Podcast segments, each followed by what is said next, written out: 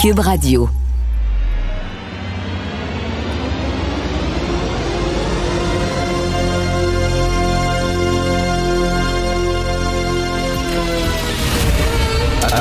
Attention, cette émission est laissée à la discrétion de l'auditeur. Les propos et les opinions tenues lors des deux prochaines heures peuvent choquer. Peuvent choquer. Oreilles sensibles s'abstenir. Richard Martineau. Martino. Un animateur pas comme les autres. Richard Martineau. Cube Radio. Bonjour, bon lundi, ma gang de malades, content de vous retrouver. Ben oui, je l'ai, je l'ai, je l'ai attrapé ce week-end. Je vais vous raconter comment ça s'est passé. Alors, vendredi soir, ok, je, je remonte à vendredi soir parce que on a lu, ma blonde et moi, un texte dans la presse sur un restaurant chinois qui venait d'ouvrir euh, sur le plateau, font des mets pour emporter, puis tout ça. Fait que moi, j'ai dit, ah oui, chinois ce soir, on va aller chercher de la bouffe chinoise, ça va être le fun et tout ça. De la chenoute, ok, de la merde, je donnerais même pas ça à des animaux, vraiment super mauvais. D'ailleurs, acheter de la bouffe chinoise dans un restaurant que tu connais pas, c'est un exercice assez risqué. Faut aimer beaucoup le risque pour faire ça. Pour raciste de dire ça, là. mais quand même, faut faire, faut faire attention. Donc, nous autres, je ne connaissais pas le restaurant, il a l'air d'être bon, la. Bon, je me couche, je me sens pas très bien. Le lendemain, je me lève, je me sens vraiment très mal. Je me dis, c'est à cause de la bouffe que j'ai mangé la veille. J'étais très faible, des gros frissons, tout ça. Ok, j'ai une indigestion. Euh, non, c'est peut-être des signes, c'est peut-être la COVID. Je me fais tester, paf, tout de suite, là, veut dire quasiment instantanément, les deux barres, paf, positif. Donc, mais comme disait François Legault, c'est vraiment, pour moi en tout cas, c'est vraiment comme un rhume. Tout le monde y est tombé sa tomate à François Legault en disant il est en train de minimiser ça, de banaliser, puis tout ça. Non, non.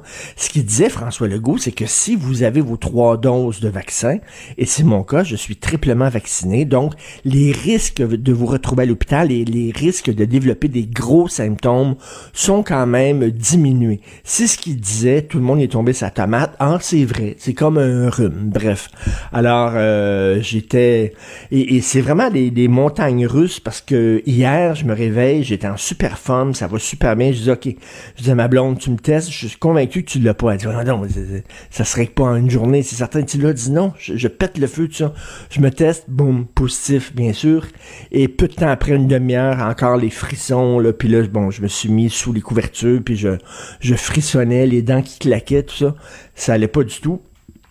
Et maintenant, ce matin, très bien, sauf que bon, je suis courbaturé, mais c'est peut-être parce que j'ai dormi dans le lit qui est dans mon bureau. Alors, je suis enfermé dans mon bureau parce que je ne veux pas euh, contaminer, bien sûr, ma blonde et mon fils. Donc, on se parle à travers la porte. Même, leur téléphone, on se parle par téléphone interposé. Tout juste s'ils s'il glissent pas comme une tranche de ballonné en dessous, en dessous de la porte, là, pour me nourrir. Bref.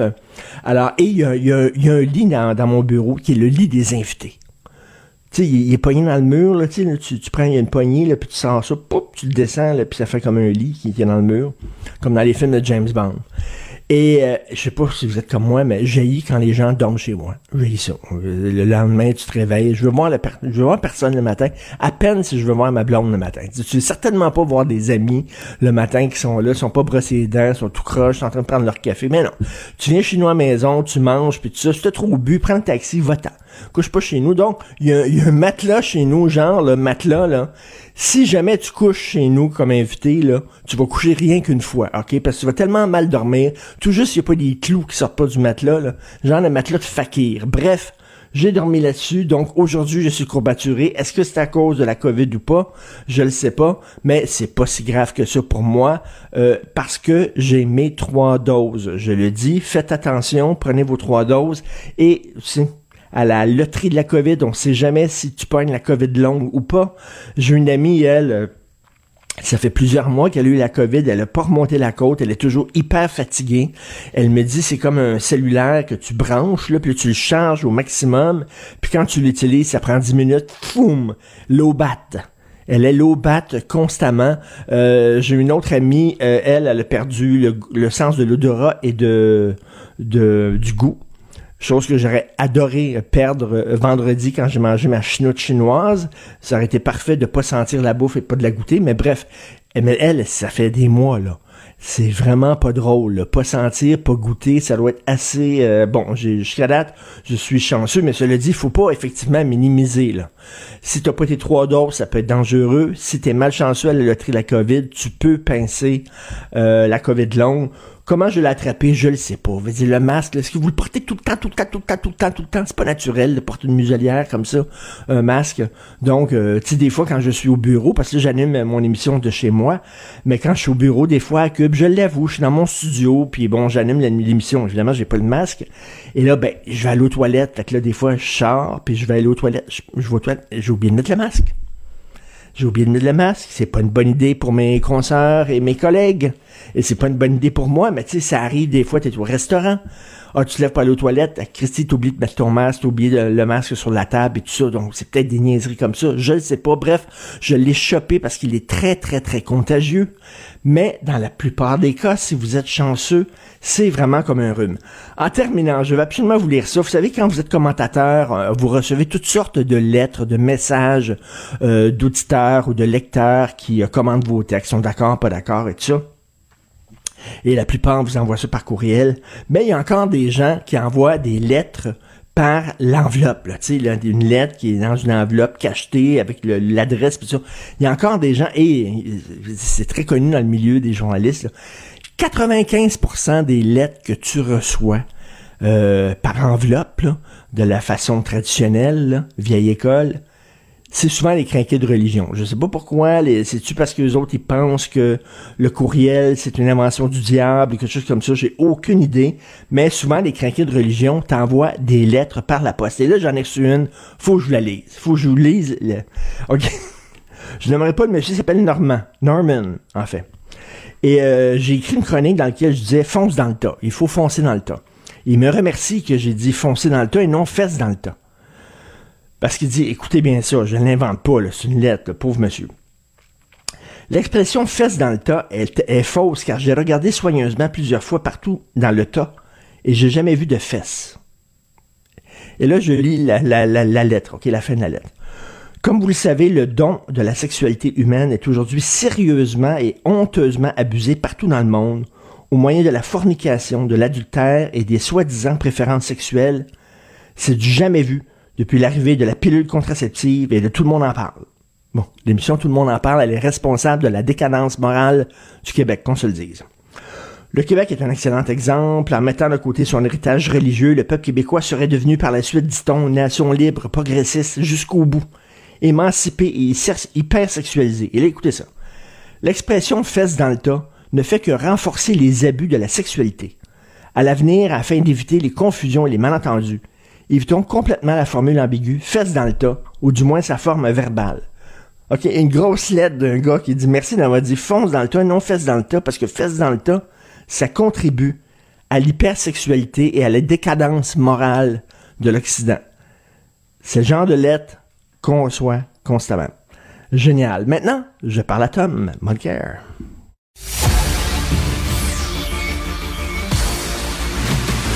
Jean-François Lisée. On va juste dire qu'on est d'accord. Thomas Mulcair. Je te donne 100 raison. La rencontre. C'est vraiment une gaffe majeure. Tu viens de changer de position. Ce qui est bon pour Pitou est bon pour Minou. La rencontre. Lisée. Mulcair. Alors, pour les deux prochaines semaines, ça va être la rencontre Molker. Tom va avoir la patinoire à lui tout seul parce que Jean-François est en enfin. enfin, Tom. Alors, ça va bien? Hey, on va, on va fesser dans le temps. C'était hallucinant, mais je suis pas sûr que la personne qui a quitté ça, je suis pas convaincu que c'était pas une sorte d'humour au quatrième degré. si, si c'est de l'humour, c'est vraiment au quatrième degré. Là. Mais c'est le, genre de... Ben, c'est le beau au début où si je regardais dans le top et j'ai pas trouvé de fesses. Moi, je me suis dit, OK, c'est quelqu'un qui est en train de s'amuser. J'espère, en tout cas. Parce que et qui dit que tout le monde en parle est responsable de la décadence morale. Ah, mais ça, c'est vrai, par exemple. Alors, euh, écoute... Mais c'est euh, vrai ce que tu dis. Quand, quand je reçois... Mon adresse publique, c'est mon adresse à l'université. Donc, les gens peuvent trouver ça assez facilement.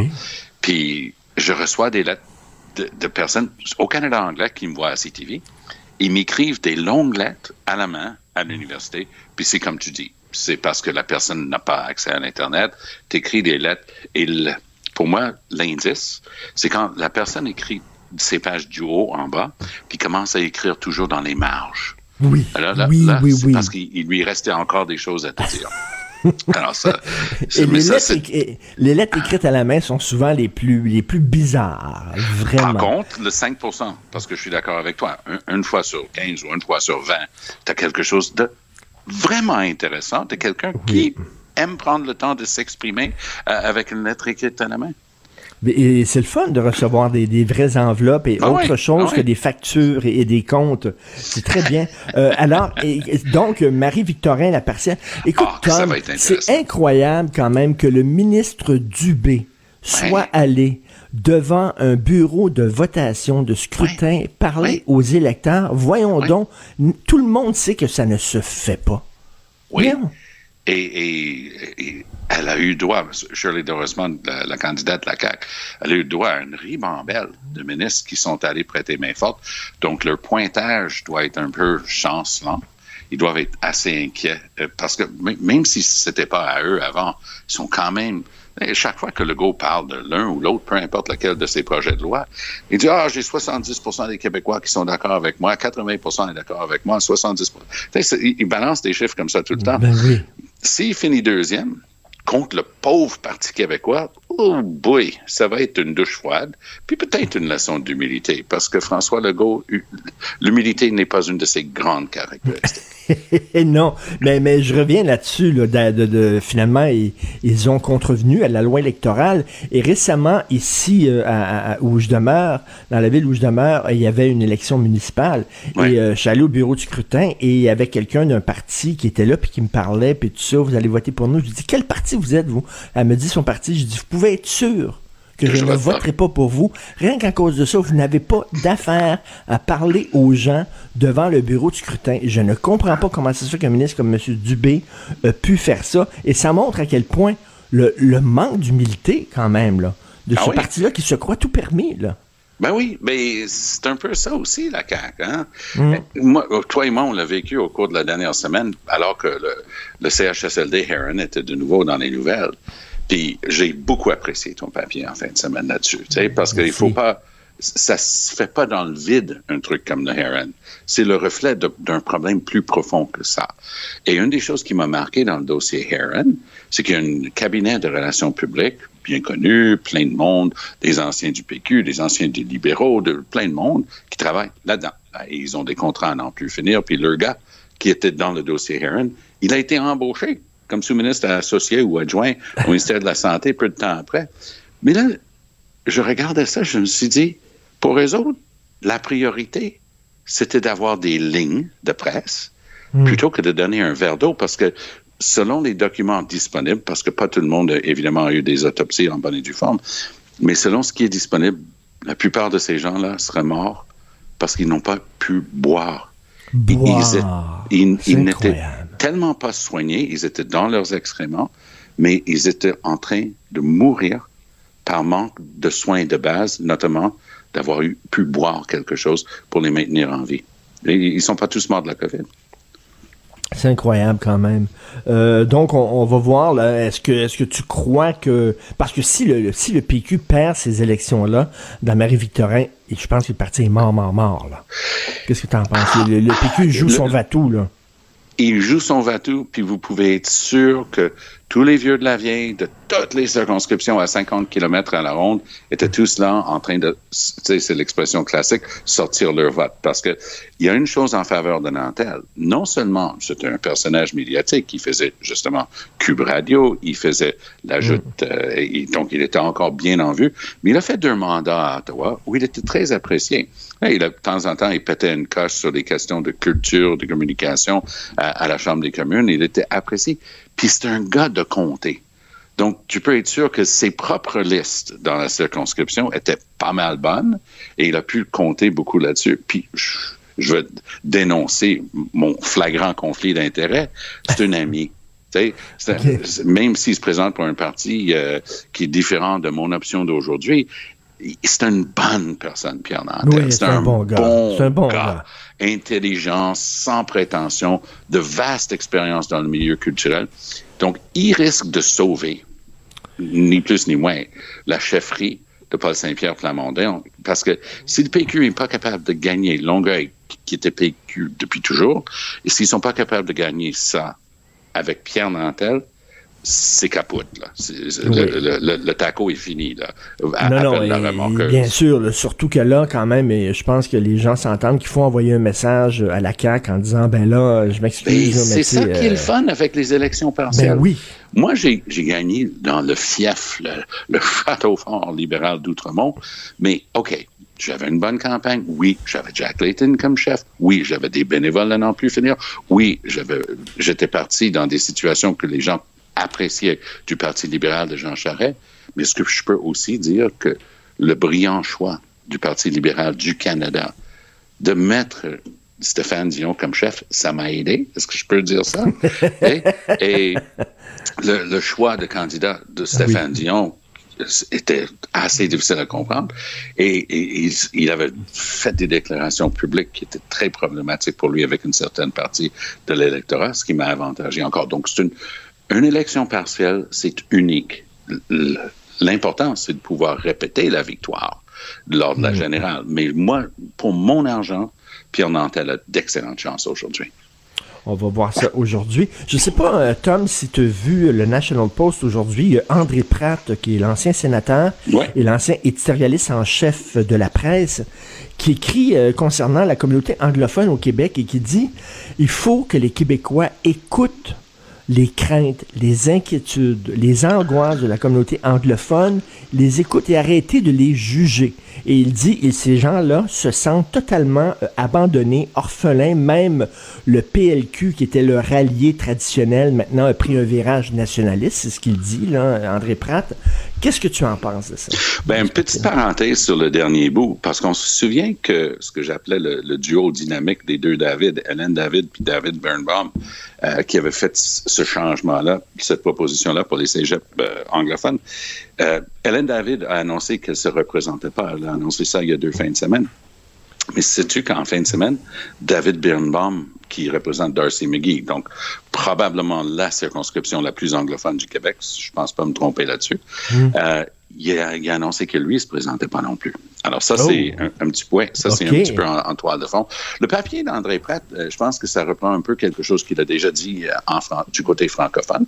Et ce qu'il est en train de dire, c'est regarde quand même ce qui se passe. Alors, il y a trois projets de loi qui sont d'une préoccupation majeure. Deux qui concernent plus spécifiquement la communauté anglophone. Une dans le milieu qui est une, une crainte en ce qui concerne les droits et libertés parce que ça hmm. renferme encore la fameuse clause d'adoption. Le premier, c'est le projet de loi 40, un peu oublié, mais qui est encore devant les tribunaux. Ça, c'est parce que les anglophones ont le droit constitutionnel de contrôler et gérer leur commission scolaire, chose que Legault a essayé d'enlever avec le projet de loi 40. Pour l'instant, ça a été largement maintenu par les tribunaux.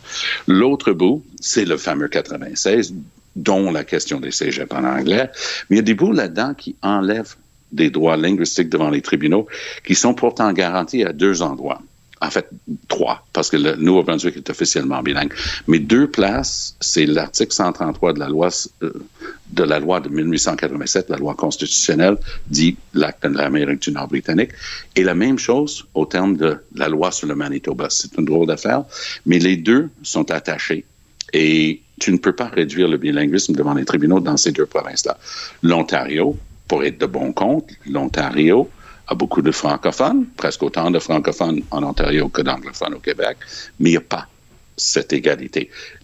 L'Ontario traduit toutes ces lois et règlements, mais ce n'est pas une obligation constitutionnelle. Mais commencer à enlever le côté constitutionnel, ça, ça énerve bien gros la communauté anglophone qui mm. dit on s'est battu pour nos droits, mais pour encore une fois, la communauté anglophone s'est battue pour les Franco-Ontariens pour avoir plus. Et moi, j'étais là pour le Manitoba après le jugement de la Cour suprême là-dessus, la fameuse affaire Forêt, où on a dit dorénavant vous devez tout traduire. Ça a pris 90 ans dans le cas du Manitoba. Ça a pris deux ans et demi dans le cas des anglophones au Québec. Il faut aussi euh, mettre ça sur la table. Mais la réalité, c'est que le monde est stressé beaucoup plus qu'à l'époque de, de, la loi 101 en 1977. Le monde est stressé parce qu'il se sent visé. Mais, mais, mais Tom, je peux comprendre, là, euh, j'ai tendance des fois à, rigoler euh, de, de, des craintes des anglophones, mais bon, à un moment donné, il faut entendre aussi ce qu'ils disent. Je peux comprendre, mais je pense qu'ils sous-estiment le, le, le, coup de tonnerre qu'a été la sortie de Michael Rousseau. Vraiment, pour les francophones, ça a été une tape sur la gueule solide. Ah, il y a des moments comme ça. Eh, je ne sais pas si ta mémoire institutionnelle remonte à ça, mais le pendant de Michael Rousseau, il s'appelait Bill Tilden. Alors, il y avait une compagnie ah, de location d'automobile qui s'appelait Tilden. Tilden. Ah, ben Tilden, qui était une compagnie canadienne de location de voitures, c'était un Montréalais. Et lui, il a fait une, une sortie en règle contre la loi 101, donc contre le fait français à Montréal et tout ça. Et pour les jeunes anglophones dont j'étais à l'époque, c'était une gêne majeure. Donc, les John Parizella et Eric Maldoff et Jeffrey Chambers et de ce monde, pour nous, Tilden représentait exactement ce qu'on ne voulait pas être nous-mêmes dans le Québec d'aujourd'hui. Nous, on s'est dit, on va tendre la main, on va montrer, nos enfants vont être parfaitement bilingues. Mes, enfants, tous les deux, ont appris le français hmm. avant d'apprendre l'anglais. Donc, ça, c'est la réalité d'aujourd'hui. Mais avec quelqu'un comme Simon Jolin Barrette, tu as l'impression que tu embarques dans, un, dans la machine euh, Back to the Future pour voyager dans le temps. Puis le, le, gars avec les, les, cheveux tout croche, c'est un jeune. c'est Simon Jolin Barrette qui me fait penser justement à, au chanoine euh, Lionel Groux. C'est son propos concernant la communauté anglophone qui date d'un autre siècle. Et lui, il cherche la chicane à régler des choses qu'il n'a jamais vécues. Et ça, ça commence à choquer beaucoup de monde dans la communauté anglophone. Autre, autre, chose aussi, je pense, qui inquiète les anglophones, c'est que le Parti libéral se cherche comme une poule pas de tête. Écoute, le, le truc, l'amendement à la loi 96 qu'ils ont supplié le gouvernement d'adopter, ah là, maintenant, ils veulent le retirer. Mais c'est une farce. Parce que ça, c'était Hélène David et, David Burnbaum.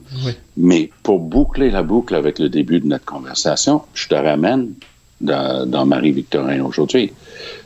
Parce que la candidate libérale est exactement le genre de personne bien positionnée, quelqu'un avec vraiment un très bon curriculum vitae et tout ça, et elle a absolument aucune chance dans cette élection partielle.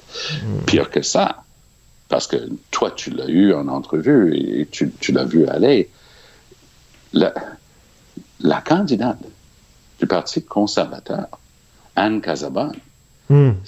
elle, non, elle non plus, je ne pense pas qu'elle ait des chances de gagner. Ben Mais si elle devance le Parti libéral, attache ta tuque avec la broche, il va vanter.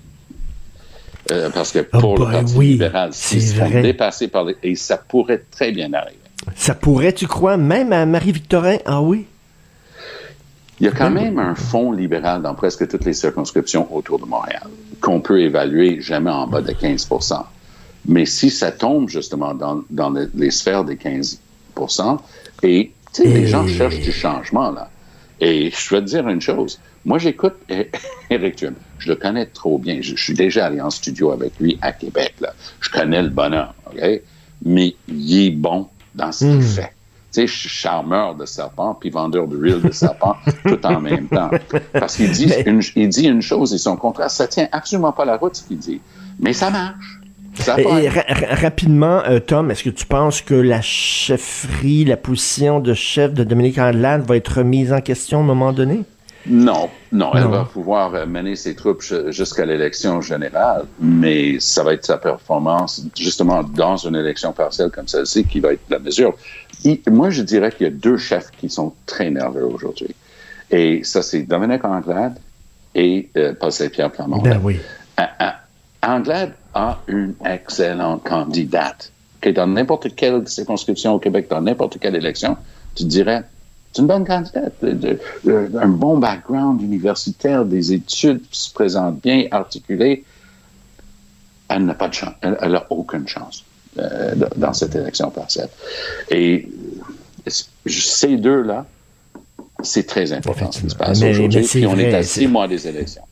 Mais c'est vrai que si le Parti conservateur du Québec a oh de, meilleurs résultats que le Parti libéral, oh, ça va brasser. On va s'en reparler demain. Mais on a vu la, droite. Hey, Eric euh, Zemmour, l'amour de notre ami Bob Côté, il y a eu euh, son, son, 7 hier. Tu sais, le, le, le, 7% Solution, c'était pas un des livres de Sherlock Holmes, ça? Tu sais? Oui, tout à fait. Euh, mais mais oui, c'est une leçon, une grande leçon d'humilité pour lui. Hein. 7 c'est pas énorme. Puis Merci. Le, le Pen, puis lui, Macron est mort de rire parce que Mélenchon vient de dire de ne pas voter pour Le Pen. Il ne pouvait pas se permettre de dire votez Macron, mais ça voulait dire la même chose. Oui, je pense, je pense que ça va être une victoire euh, Macron. Ça ne m'étonnerait pas. On va, on va se reparler du résultat des partiels d'aujourd'hui demain. pour lui aussi hier. Une petite leçon d'humilité pour lui. Merci. Salut. Bonne journée, Tom. Bye. Confrontant, dérangeant, divertissant. Richard Martineau, il brave l'opinion publique depuis plus de trois décennies. Alors, vous connaissez Alexandre Moranville-Wallet, hein, c'est lui qui anime ici le balado, c'est juste une théorie euh, sur euh, les théories justement du complot. Et là, il veut nous parler de QAnon qui s'en prend maintenant à Disney. Alexandre, c'est quoi cette affaire-là, salut? C'est toute une histoire, salut Richard. Écoute, euh, c'est spécial parce que l'organisation Disney, en tant que telle, hein, c'est rendu un conglomérat énorme, un des plus gros conglomérats sur la planète. Puis depuis des années, Disney est attaqué par des membres de QAnon constamment. Je rappelle, QAnon, des gens qui sont convaincus qu'il y a des élites satanistes et pédophiles infiltrés et à Hollywood et dans le Parti démocrate qui euh, sacrifient des enfants, euh, font un trafic d'enfants à l'échelle planétaire dans le but soit de les sacrifier à Satan ou encore de consommer l'adénochronine, une substance contenue dans leur sang qui aurait des pouvoirs magiques. Ce, ce n'est pas des blagues et c'est un mouvement qui continue de faire boule de neige en s'affiliant, si on veut, à peu près toutes les théories du complot. Ça, c'est pas nouveau, là. Euh, dès août dernier, par exemple, il y avait eu quelques employés de bas niveau de, Disney qui avaient été arrêtés, trois si je, ne m'abuse, pour par exemple de pédophilie. à ce moment-là, c'est parti en fou. Ça y est, Disney abrite des pédophiles. C'est pas nouveau. Ce qui est nouveau, par contre, c'est que en Floride, il y a eu un nouveau projet de loi, hein, une nouvelle loi qui est passé par le gouverneur le Ron DeSantis, qui est un peu là l'espèce de néo-Trump, si on veut, qui est le gouverneur de la Floride, le, Bill 1557, qui a été appelé, tu en as sûrement entendu parler, Richard, le Don't Say Gay Bill. Ne dites pas le mot. C'est quoi ça? Rapidement, c'est euh, une nouvelle loi qui est passée qui euh, fait en sorte que euh, en Floride, les professeurs d'école primaire jusqu'à la troisième année ne peuvent pas, dès la, la, la, la prématernelle jusqu'à la troisième année, les professeurs n'ont pas le droit dans les écoles publiques de parler de l'existence de l'homosexualité ou Ben de tout, ben, je dis homosexualité, mais tout ce qui concerne euh, les minorités LGBTQ+, ils, ils ne peuvent pas en parler du tout. On ne peut pas évoquer que quelqu'un a été gay, par exemple. On ne peut pas parler de Ben tout ça donc. dans le but d'éviter, eux, disent, de faire un lavage de cerveau à nos jeunes et de tenter de les endoctriner avec une idéologie LGBT woke. Je, je te- que c'est, à peu près ce que fait cette loi-là qui est, tu peux comprendre, dénoncer là, C'est une loi qui est adoptée, là, qui est Oui, appliquée. oui, oui, oui, oui, oui, oui, oui, oui. Ah, Qui, en euh, 2022. Ben, c'est- Ouais, c'est c'est vraiment c'est vraiment une loi là, qui fait là euh, évidemment là une controverse ahurissante et au départ ben, Disney sont restés silencieux là-dessus. Ils sont en Floride hein, beaucoup, sont basés à Orlando, le parc mythique et tout. Et on demandait à Disney d'intervenir ou de parler là-dedans. Ils sont restés discrets, mais finalement, le 28 mars dernier, mais la compagnie, de par son CEO Bob Chapek, ont décidé de s'exprimer contre cette loi-là en disant mais ça n'a pas de bon sens, tu sais, ça existe là, les mouvements LGBT, il faut oui. être capable d'en parler aux enfants, faut juste bien le faire et ça a conduit évidemment les détracteurs habituels des théories du complot autour de Disney à dire ben voilà, ça y est, c'est le la vrai preuve visage C'est une gang de pédos. Ouais, et utilise le terme qu'on appelle grooming. Tu sais, on utilise ce terme-là en anglais. Euh, si on, je, je vois pas vraiment d'équivalent fran- français qui peut Tu prépares s'appliquer. quelqu'un, mettons, tu prépares quelqu'un à devenir quelque chose. Ouais, tu prépares quelqu'un à devenir quelque chose. Puis habituellement, grooming, c'est uniquement dans, dans un but pédophile qu'on utilise ce terme-là. Là. C'est en parlant que c'est le processus dans lequel tu convaincs une jeune personne de, de- de- de subir des abus sexuels puis tu le normalises. C'est ce que ça veut dire habituellement du grooming. Mais là, en ce moment, euh, du côté des républicains, du côté de ces mouvements, euh, disons, le plus large, QAnon et complotiste, ben on, utilise, on veut prendre le mot grooming puis l'utiliser à toutes les sauces pour dire, ben voilà, Disney tente de groom nos enfants. Il tente ben, de leur instaurer cette idéologie-là. Et du moment où, tu, le sais, on en a souvent parlé ensemble, du moment où tu es quelqu'un qui est sensible à toutes ces théories du complot-là, qui commence à en voir partout, ben tu t'attardes beaucoup, beaucoup, beaucoup au contenu qui est présenté justement aux enfants. Et ces gens-là croient toujours voir un espèce de message subliminal dans n'importe quel message qu'on va voir pour les enfants. Et j'en prends un qui, justement, dans cette euh, saga-là, a pris beaucoup de place. Il y a une image d'une euh, carte de, de prépayé, une carte cadeau de 100 dollars de Disney, hein, que tu vas utiliser sur les produits Disney et autres. Où on voit les deux souris mythiques, hein, Mickey et Minnie Mouse, qui se donnent comme un câlin et qui sont sur cette, euh, cette carte de, de, de, de prépayé-là. Jusque-là, Richard, aucun problème, toi et moi. Hmm. Et là, c'est la limite de la radio. Je peux pas vous montrer cette image-là. Mais quand tu la regardes d'un certain angle, la robe bleue de Minnie Mouse partant de son épaule, qui est comme bouffante, jusqu'à la base, mais si, mettons, là, t'es bien tordu, puis tu regardes vraiment longtemps l'image, on dirait, Richard, un pénis on dirait ah, une image phallique. Et ça... OK, attends minute. Ça, c'est une petite gang de bozos qui croient ça. Mais là, est-ce que ben, ces gens-là ont de l'influence de l'influence dans le Parti républicain? Dis-moi que non. Ben ça, ça a été, juste pour te dire, avant de dire que c'est... Moi aussi, j'aimerais te dire que c'est marginal comme mouvement. Ça, ça a été repartagé sur euh, un, channel Telegram qu'on appelle en application euh, le, forum, si on veut, qui est fréquenté extrême, beaucoup par l'extrême droite ben il y a 50 000 followers, 50 000 abonnés, ce compte-là qui a partagé ça au début. Et ça a été repartagé, Richard, des milliers de fois cette image-là de pénis de robe là, de Minnie Mouse, tu sais, qui est un message pour les enfants. Voici bien là la preuve de l'immoralité euh, de Disney qui veulent endoctriner nos enfants à la débauche sexuelle.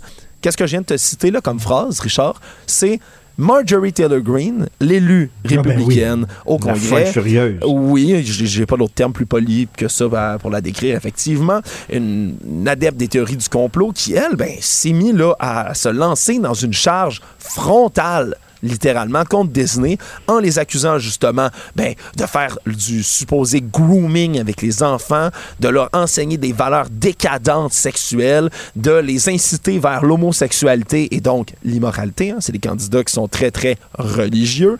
Et de plus, on va plus loin que ça, mais en ce moment, directement en Floride, Ron DeSantis, qui a passé cette loi-là, lui, là, mène un combat médiatique tout azimut contre Disney en ce moment. On appelle les gens à boycotter Disney, à se lancer dans une campagne de boycott complète contre tous leurs produits, tout, de jamais montrer de film à leurs enfants. Tu sais, ça prend vraiment l'allure d'une bonne vieille guerre culturelle comme ça. Et tout ça, c'est alimenté par les mouvements complotistes. Et ça se mélange avec les messages qui sont poussés plus largement par les, les membres du Parti républicain. Bon, écoute, puis les sept nains, qui sont des hommes enfants, puis euh, Peter Pan aussi, qui est un enfant, mais qui veut pas vieillir, j'imagine qu'ils vont y voir des sous-messages euh, secrets pédophiles là-dedans. c'est vraiment des gens qui ont trop de temps à perdre. Beaucoup. Merci beaucoup. Beaucoup, Richard. Et si ça peut, en, terminant, ben maintenant, il y a des chandails qui se vendent par ces gens-là où il est écrit, c'est le signe de Disney où il est écrit Groomers en dessous. Et il y a un petit encadré très petit au bas du chandail où il est écrit Bring Ammo amener des munitions. Je te laisse tirer les conclusions que tu veux avec ces chandails-là qui sont vendus par cette gang-là. c'est une incitation à la violence. ils sont en train d'encourager les gens à se pointer avec un gun à Disney. C'est ça qu'ils sont en train de faire. Ben, eux ont répondu que oh, c'est pas ça, c'est le nom de notre compagnie qui s'appelle comme ça. Oui, oui. Bring Ammo. Ouais. Quelle gang de fous furieux. Euh, ben merci de suivre ça de près et on peut bien sûr écouter ton balado qui s'est mérité, je le dis chaque fois parce que je suis fier du travail que tu as accompli Alexandre. Ben, Deux prix lors d'un gala important sur les balados, donc c'est juste une théorie. Alexandre Moraville Wallet, merci. Salut. Martino, il n'y a pas le temps pour la controverse. Il a jamais coulé l'eau sous les ponts. C'est lui qui la verse. Vous écoutez Martino Cube Radio. Alors, il y a une jeune femme qui a été poignardée à mort euh, vendredi. Elle était dans un état de psychose et ses proches avaient euh, appelé la police euh, parce qu'ils demandaient de l'aide. Vous savez, quand vous êtes dans un état de psychose parce que, je sais pas, vous êtes schizophrène ou alors vous avez un trouble de personnalité limite, vous décrochez de la réalité et vous pouvez constituer un danger pour les autres ou alors pour vous parce que vous pouvez vous retrouver dans une situation extrêmement dangereuse et pas pas détecter le danger, euh, pas savoir qu'il y a un danger soudainement, c'est arrivé malheureusement à cette jeune femme là qui a été poignardée à mort. Ça arrive trop souvent, ça arrive trop souvent qu'il y a des proches de gens qui ont des problèmes de santé mentale qui appellent la police en disant j'aimerais protéger ma fille, mon fils, est-ce qu'on peut l'interner momentanément, etc. Puis là, ils disent oui, mais est-ce que cette personne-là euh, euh, fait un geste dangereux, non, mais si on attend, Christy, il va être trop tard. Bref, on va en parler avec Mme Céline Ménard, directrice générale adjointe de l'Association québécoise des parents et amis de la personne atteinte de maladie mentale, l'ACPAM. Bonjour, Mme Ménard. Oui, bonjour, Richard. Ça arrive malheureusement trop souvent où euh, des gens qui ont des problèmes de santé mentale, euh, des proches appellent la police en disant ben cette personne-là peut faire du mal aux autres, peut faire du mal à elle-même. Oui, mais est-ce qu'elle est passée aux actes? Non, mais il faut pas attendre qu'elle passe aux actes parce qu'il va être trop tard. C'est comme ce qu'on appelle en anglais un catch-22, là. À un mm. moment donné, ça n'a ça, ça, ça, pas de sens c'est vrai qu'il y, a beaucoup de personnes qui sont inquiètes pour leurs proches et qui font la démarche, euh, qui, essaient de prévenir euh, certaines situations, qui préviennent la police ou qui peuvent appeler les centres de crise. Et malheureusement, il y a la personne ne, ne manifestant pas un comportement violent, il n'y a pas d'intervention forcément de la police à ce moment-là. C'est ça, c'est qu'en fait, on dirait qu'on est passé d'un excès à l'autre. C'est-à-dire, avant, c'était trop facile de faire interner mm-hmm. quelqu'un. Euh, à l'époque d'Émile Nelligan, par exemple, si quelqu'un était un peu trop dérangeant dans une famille, on disait que la personne était folle, puis bon, c'était assez facile de la faire interner. Mais maintenant, c'est très difficile. Lorsqu'on se retrouve avec quelqu'un, il faut que la personne passe aux actes, sauf que, ben, si elle passe aux actes, il va être trop tard. Mm-hmm. Mais la, la loi aujourd'hui fait que euh, toute personne a des droits euh, et que avant de pouvoir faire interner quelqu'un, faire hospitaliser hmm. quelqu'un, euh, on va considérer qu'elle est responsable de ses actes et qu'elle elle, elle, est en droit de, de refuser en fait euh, d'être internée. Il, il y a des alternatives hein, malgré tout face à ça, mais ça reste très compliqué effectivement de, de, considérer vraiment le, danger, aussi bien pour euh, le proche que pour la personne elle-même. Ben oui, parce que la personne qui, décroche, quoi, qui est en psychose toxique, comme c'était le cas de cette jeune femme-là, mm-hmm. ou comme je disais, qui est schizophrène ou euh, borderline, etc. Euh, ces gens-là ne sont pas à même de prendre de prendre une décision éclairée. Il faut quelqu'un qui les prenne pour elles, ces personnes-là. Mais là, on dit non, ces personnes-là, c'est, euh, on va leur demander si elles, veulent, se faire interner ou pas, mais elles sont pas en position de prendre une décision éclairée. Tout à fait. Enfin, à certains moments, elles peuvent l'être, à d'autres moments, elles le sont moins, c'est certain. Mais la, la, loi les protège aujourd'hui. Et les, les proches ont, ont, quelques recours, c'est-à-dire qu'il y, y, a les centres de crise qui sont là pour pouvoir accompagner les proches dans, quand ils, se, ils sentent que la situation est vraiment très fragile et ils ont besoin de conseils, d'être accompagnés. Euh, évidemment, il ne faut pas hésiter à appeler la police lorsqu'il y a un danger vraiment immédiat. Euh, la police pourra intervenir. Et il y a aussi le recours aussi à la, à la P38, hein, qui est une loi qui vient protéger les personnes dont l'état mental présente un danger pour elles-mêmes ou pour les autres. Euh, c'est vrai que là, ça va amener si, à faire une demande d'ordonnance de garde provisoire pour une évaluation psychiatrique. Donc c'est une alternative, mais dans un premier temps, il est certain qu'il faut pouvoir accompagner euh, la personne qui vit un trouble de santé mentale à, à comprendre qu'elle est en, dans une situation de, de détresse et l'amener à les consulter par elle-même pour, pour qu'elle soit davantage consentante à engager des soins euh, et, et, que ce soit médicamenteux ou, euh, ou un accompagnement psychosocial. Et malheureusement, c'est arrivé trop souvent euh, à Montréal et un peu partout qu'une personne qui a des problèmes de santé mentale, euh, ses proches appellent la police en disant, écoutez, à un moment donné, mm. elle va péter les plombs. Et effectivement, à un moment donné, cette personne-là euh, perd la carte, prend un couteau, une fourchette ou n'importe quoi, et là, la police arrive et là-bas, paf, Euh, et, et, c'est tout. Donc, ça, ça, arrive assez régulièrement euh, au Québec. On l'a vu. Et c'est un mhm. drame épouvantable, ça. Mhm. C'est vrai que l'aspect préventif est, assez complexe, que pour la police c'est difficile, même pour les proches, hein, c'est difficile d'évaluer vraiment le degré de dangerosité.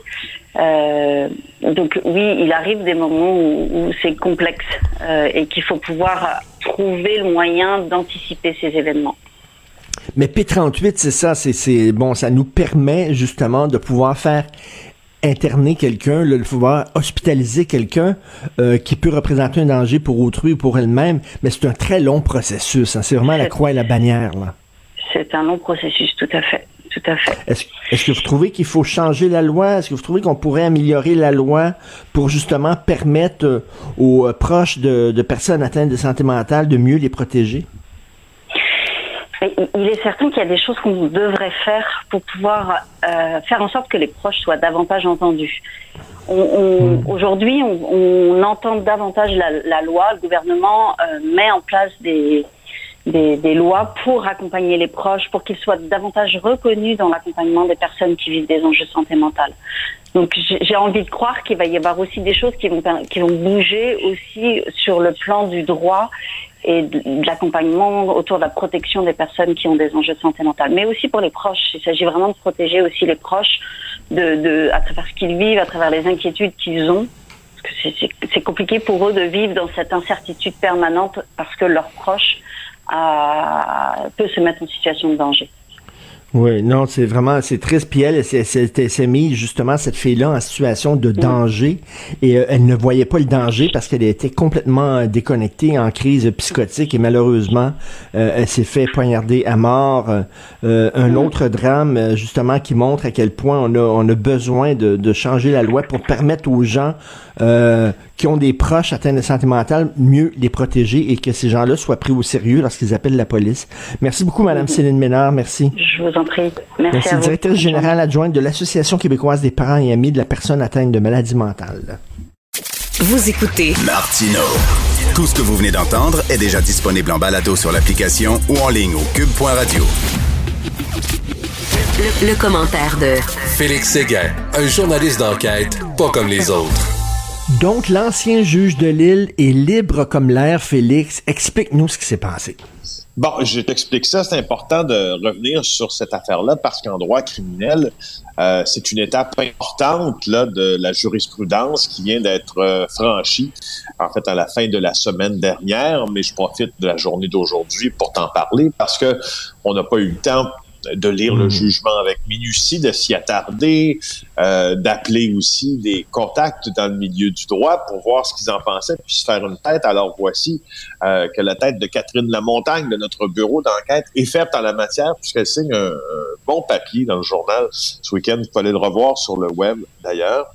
Alors, euh, dans un instant, je vais te parler de, la précision des précisions qu'elle apporte, mais tu te rappelles, donc, le juge de Lille, en 2009, a été accusé, Jacques de Lille, l'ex-juge, d'avoir tué sa femme d'une balle dans la tête. Sa femme, Nicole Rainville, trouvée sans vie chez elle.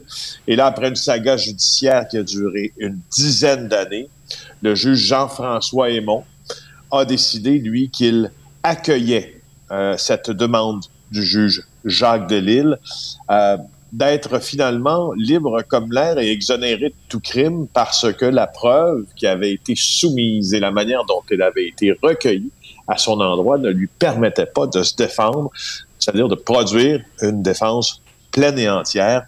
Au centre de tout ça, il y a euh, ce qu'on qualifie, en fait, ce que le juge, le dernier juge a avoir jugé l'affaire, puis là maintenant c'est terminé, il n'y en aura plus. Euh, une négligence acceptable, dit-il, d'un expert de la couronne au dossier. Mm. L'expert de la couronne, c'est l'expert en balistique qui avait comme un peu déjà fait sa niche avant que euh, le juge des Lille soit effectivement jugé et on, croit que ça a influencé un peu tout le monde là-dedans.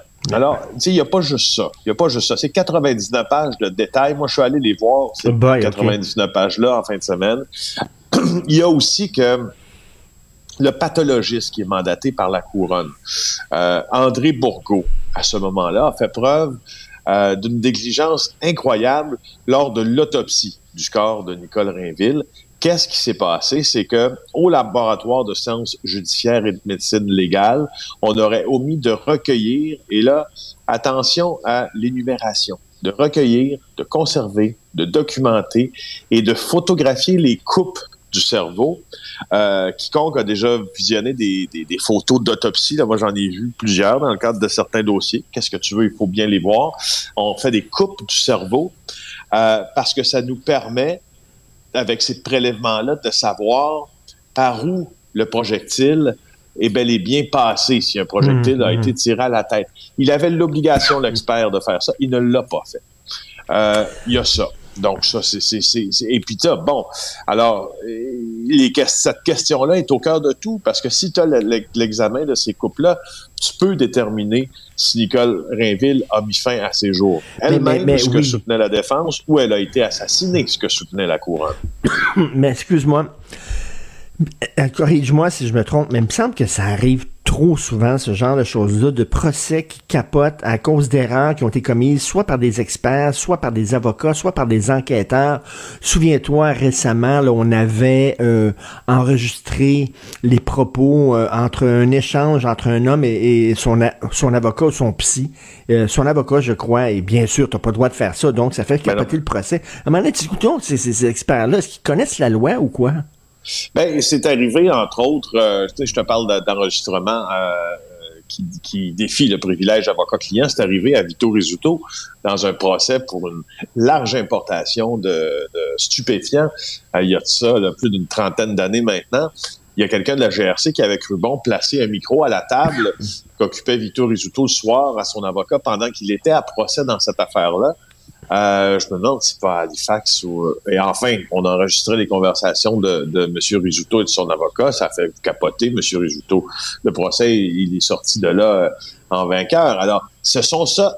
Tu sais, la violation du privilège avocat-client, Richard, je te dirais que quand on est devant une telle affaire, c'est souvent des erreurs extrêmement inacceptables et de junior. Tu, sais, tu te dis, écoute, y a-tu ben, c'est ça. Tu sais, t'écoutes deux, trois émissions de Manix, puis tu sais que tu n'as pas le droit de faire ça. C'est ça, c'est ça. Puis là, cet expert-là qui n'a pas fait justement l'analyse des, des, tranches de cerveau, là, il me semble que c'est ça aussi, c'est le B à bas. Là. Euh, euh, Donc, euh, oui, mais tu sais, en même temps, c'est parce que dans le dans l'échelle, le, continuum de gravité, si tu veux, de ce que tu peux ne pas, ce que tu peux faire ou ne pas faire pour influencer la défense d'un client.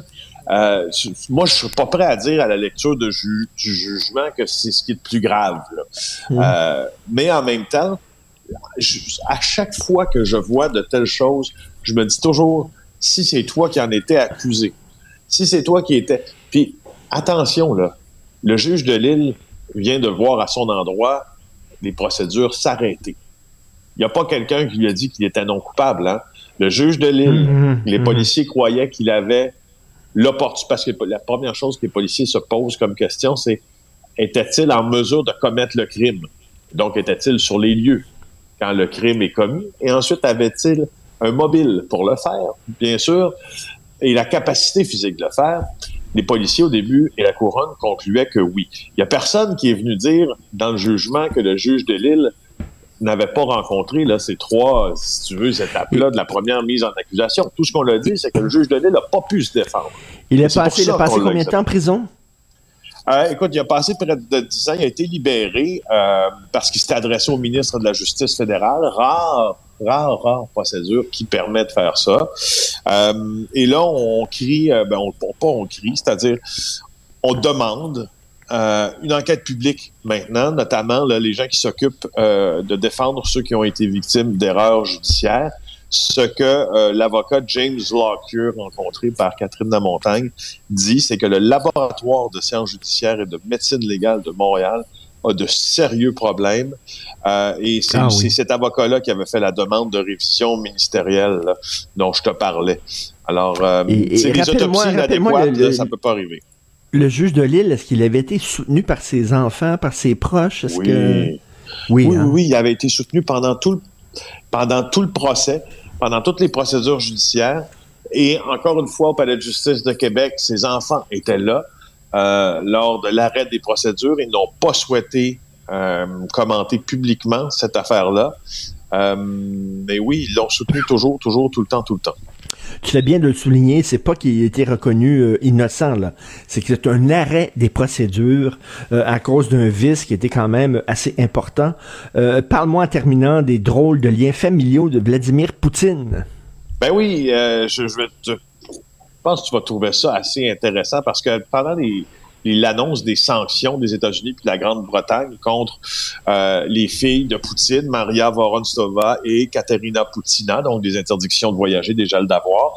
Euh, la, la, Suisse a commencé à s'interroger sur d'autres enfants potentiels de Vladimir Poutine dans ce pays, euh, neutre dans tous les conflits. Et là, on parle, et le texte est, vraiment intéressant, le texte de Normand Lester, là, euh, dans l'onglet perspective du journal euh, en ligne, vous allez voir qu'en 2002, il y a des médias russes qui avançaient que Poutine avait utilisé toute son influence pour s'assurer que euh, Oksana Federova, obtiennent le titre de Miss Univers. Le concours, il était piloté par qui à cette époque-là? Écoute, il faut en rire, par Donald Trump.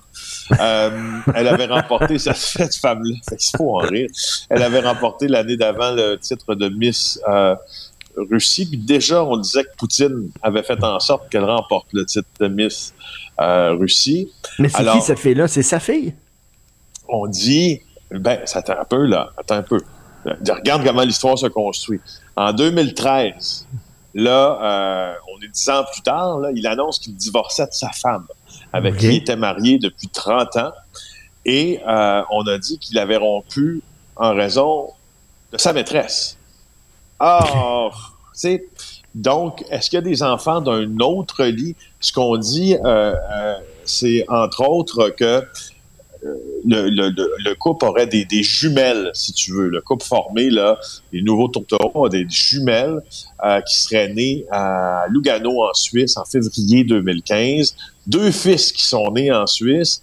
Alors vraiment, là, euh, je te dirais là qu'on commence à s'intéresser, pas juste, ben, on s'y est toujours intéressé, mais pas juste aux liens familiaux de Poutine, mais aux liens qui viennent d'un autre lit. Donc, c'est intéressant. Donc, c'est sa maîtresse qui a gagné un prix de beauté qui avait été euh, organisé par Donald Trump. Écoute. Allez voir l'article de, Normand, c'est sa maîtresse ou ses maîtresses. Le monde est petit, qu'est-ce que tu veux, hein? Tout est dans tout. Merci, tout Félix. Soigne-toi bien. Bye bye. Martino, souvent imité, mais jamais égalé. Vous écoutez Martino, Cube Radio. Gilles Bonjour, mon cher Richard. Richard Martineau.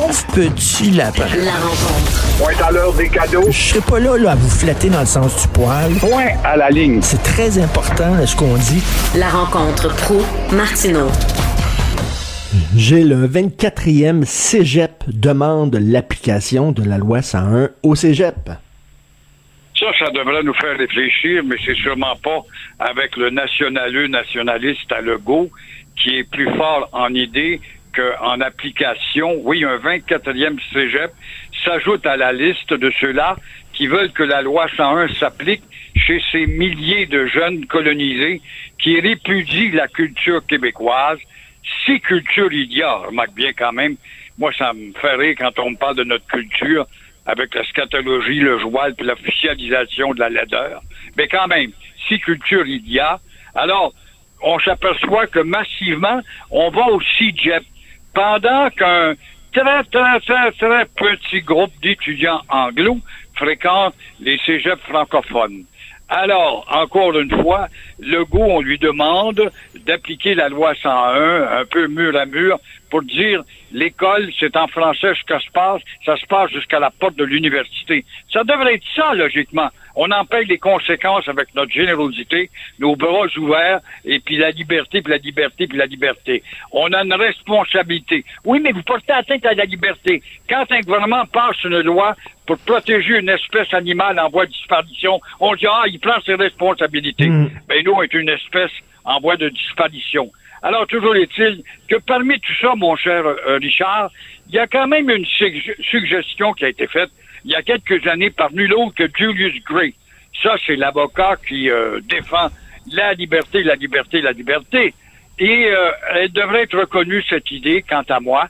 Si c'est vrai qu'on est 80 de francophones au Québec et 20 d'anglophones, y incluant les néos qui s'intègrent pas, pourquoi ne pas démolir le réseau scolaire, en faire un nouveau ou mur à mur au Québec entier, y incluant les Anglais, on enseigne à 80% français et 20% en anglais?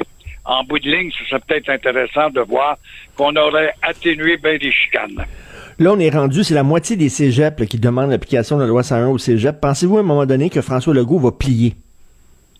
Mais non, mais non, mais non. Il va nous étourdir avec d'autres choses. Il va dire, je vais rajouter un autre cours de français. Alors, au lieu d'en imposer trois, on en voudra quatre ou que, que, demi-mesure de la sorte. Je ne m'attends à rien de courageux de la part du gouvernement Legault, un gouvernement nationaleux et non nationaliste. Si vous voulez pleurer, Gilles, lisez la National Post aujourd'hui. Il y a un gros texte d'André Pratt l'ancien éditorialiste en chef de la presse, qui dit qu'il faut écouter la colère et la tristesse et les inquiétudes et les angoisses de la communauté anglophone au Québec. Il faut les écouter. Et les Québécois ne les écoutent pas suffisamment. C'est ça qui est écrit. Ça Où est-ce qu'ils ont le cerveau, ces gens-là? André Pratt, qui a été d'abord assez cassé, qui est allé à la presse, devenu éditorialiste, donc la marionnette d'une idéologie, car la presse a une idéologie orientée, tendancieuse. Comment ce gars-là peut-il parler des problèmes commun de la détérioration, de la disparition du français, de l'anglicisation systématique, du goût friand des jeunes nonos québécois qui veulent aller au CIGEP parce qu'ils répudient la culture québécoise. Comment peut-il raisonner de la sorte, lui, qui est dans une limousine pour se rendre au Sénat, et là fait des grands papiers pour des grands médias mondiaux et mondiaux et se permettre de lécher le derrière de cette hmm. minorité. Est-ce qu'il y a une promesse au bout de ça, un de ces jours, on va voir qu'André Pratt va être nommé à la tête de quoi? Je ne sais trop. Mais ça se peut pas. Ce sont des vassaux. Ce sont carrément des gens qui font partie d'une élite qui nous a déjà trahis et qui accentue la trahison. Rien d'autre que ça. Mais il était où, lui, quand Michael Rousseau il a dit on n'a pas besoin de parler en, français au Québec pour pouvoir vivre, pour pouvoir euh, monter les échelons du succès, pour pouvoir réussir, pour pouvoir étudier, pour pouvoir... Il était où quand Michael Rousseau a dit ça? Je comprends pas, en tout cas. Euh, belle course dans Marie-Victorin aujourd'hui, Gilles. Oui, une tannante de belle course, c'est celle de Marie-Victorin. Pensez-vous vraiment que les 45 600 électeurs éligibles vont se lever le derrière pour aller voter? Non. S'il y en a 25% ça va être déjà beau, mais ce sera déjà beau aussi, mais cela risque de vous donner une petite idée du résultat du 3 octobre prochain. Alors, je ne saurais te dire qui va gagner. Je sais que Nantel est tout seul contre 11 femmes dont une qui euh, dénigrait Legault et qui est une candidate sérieuse ben parce qu'elle fait partie d'une minorité visible. Elle appartient au, au secteur de la santé. Ça lui donne toute une corde à sa harpe, mais qui risque de nous jouer des tours et de détruire la réputation de ce comté qui a été fidèle à la souveraineté depuis des douzaines d'années. J'ai hâte de voir euh, la performance d'Anne Cassabonne du Parti conservateur du Québec. imaginez si elle a le plus de votes que le Parti libéral du Québec. Ça se peut, on sait jamais. Imaginez ça. Ça, ça va être symptomatique justement de ce qui s'annonce, parce que le Parti libéral, c'est un autre parti tout fou, mêlé, un parti pas de tête, pas de cerveau, mêlé comme ça se peut pas, à avoir orienté depuis que Legault est au pouvoir, son parti vers une multitude de, de factures euh, socialistes, de gauche, d'écologistes, de nationalistes, on revient à la minorité anglaise. Alors, c'est un parti de poule pas de tête qui bat de l'aile et qui n'avance devant rien. Alors, effectivement, si elle avait plus de votes que, que le Parti eh libéral, ben, ça sent une belle caque à la gueule. Eh, mais eh, mettez-en, ça va brasser en tabarnouche si jamais le Parti conservateur du Québec d'Éric Duhem a plus de votes.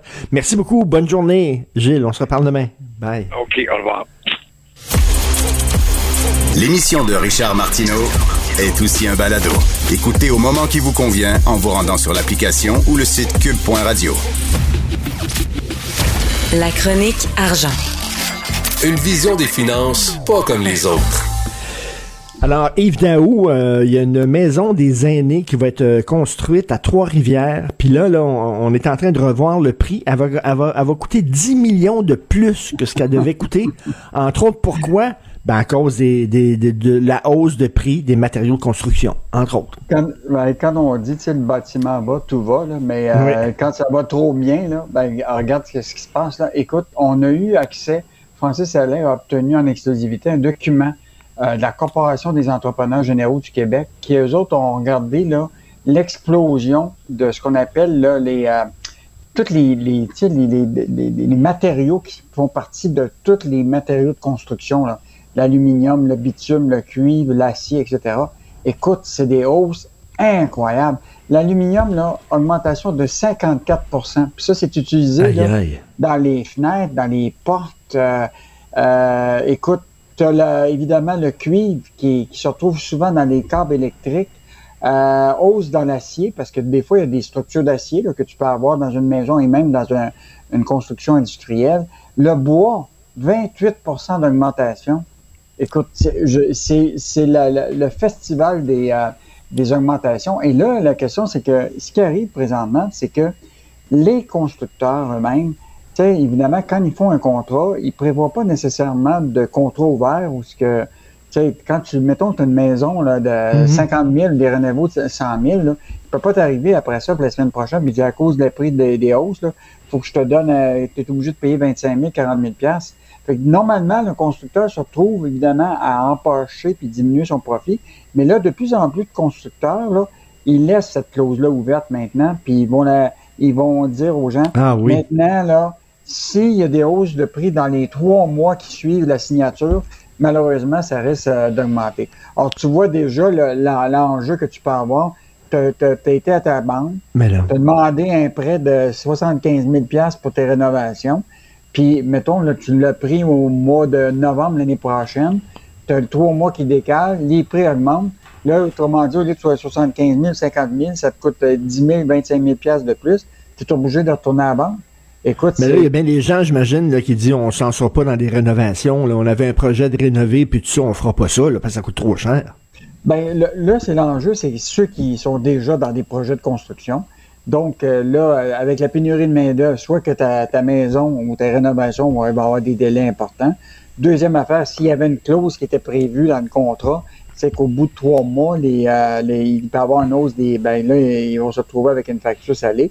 Puis ceux qui veulent envisager justement des rénaux, ben, ils vont y penser plus d'une fois là, avant de le faire s'ils sont capables de trouver un, un entrepreneur. Puis là, dis-moi pas que la hausse des matériaux de construction, c'est à cause de la guerre en Ukraine. Bon, mettons le cas, bon, écoute, tout le monde, ah, je pense que, tu sais, on dit que la, la pandémie avait le dos large, mais là, la ben guerre oui. d'Ukraine a ben le dos large, puis tantôt, il y, a, beaucoup de... Mais je pense effectivement que le prix des denrées, là, euh, il doit y en avoir certains qui, euh, qui ont décidé de, comme on dit, passer au cash dans ça. Là, euh, parce que, bon, c'est sûr que tu sais, l'aluminium, là, on en produit ici au Québec. Là, euh, mais le hmm. problème, c'est que les prix des denrées, c'est c'est établi, c'est un marché mondial. Ça. Fait, que, euh, fait que ces prix-là sont établis euh, bien plus loin que le Québec. Puis là, ça se répercute effectivement euh, ici. Tu sais, le cas du bois d'œuvre, là, le problème, c'est qu'une partie du bois d'œuvre est faite en Colombie-Britannique. Puis rappelle-toi, les inondations, ça a eu des impacts, ça. Ben oui. Tu sais, on, a, on envie encore les, les, les résultats. Mais là, écoute, les prix qui battent un record qui existe depuis 40 ans, c'est quand même quelque chose. Et en plus, une mauvaise nouvelle ne venant jamais seule. Notre ami P.O. Zappa qui dit qu'après l'inflation, ça va être une récession. Écoute, ça, c'est vraiment intéressant, la chronique de Pierre-Olivier Zappa. Il, il, termine sa, chronique en disant, ça me fait penser à la chanson d'Adamo, hein. ça va trop bien, beaucoup trop bien, je crois que je vais rester dans mon lit. non, mais, non, mais la réalité, c'est que tu as l'impression que le party, là, il est, parti parce que les consommateurs, euh, euh, dépensent un peu sans compter parce que, qu'est-ce que tu ils ont l'impression de rattraper le temps perdu, comme dit euh, Pierre-Olivier Zappa ce matin. mais évidemment, as les prix qui gonflent, le manque d'employés. mais là, ce qu'il va avoir, on va devoir suivre, Richard, c'est mercredi le gouverneur de la Banque du Canada là, fait une réunion mercredi, le, le, 13, Puis là, j'ai l'impression qu'il va annoncer la, première hausse des taux, taux directeurs, ce qui voudrait dire une augmentation des, taux d'intérêt. Donc, j'ai l'impression que là, euh, oh. ils vont commencer à, hausser euh, les, taux d'intérêt pour baisser la pression sur, l'économie. Et, euh, et si jamais il y avait une récession, mais tu sais, une récession, c'est toujours le même, ça dure à peu près six mois hein, consécutifs. Mhm. Donc, tu aurais un ralentissement dans, l'emploi, puis tu aurais un ralentissement un peu dans l'immobilier. Mais tu sais, actuellement, l'immobilier, c'est fou. Euh, ça n'a aucun bon sens. Puis là, tu sais, bon, le chômage, on s'entend-tu là que euh, c'était vendredi qui annonçait, là, écoute, on a un taux de chômage à 4 au Québec. C'est presque le plein emploi. C'est incroyable. quand même que le taux de chômage augmenterait un peu, qu'il y aurait une baisse un petit peu de, l'immobilier. Je pense qu'on on ne perdra pas notre souffle euh, sur ça. C'est des bonnes nouvelles, le taux de chômage si bas, mais en même temps, c'est un casse-tête, hein, parce que ceux qui ont besoin de main-d'œuvre, les gens ont toute une job. Là.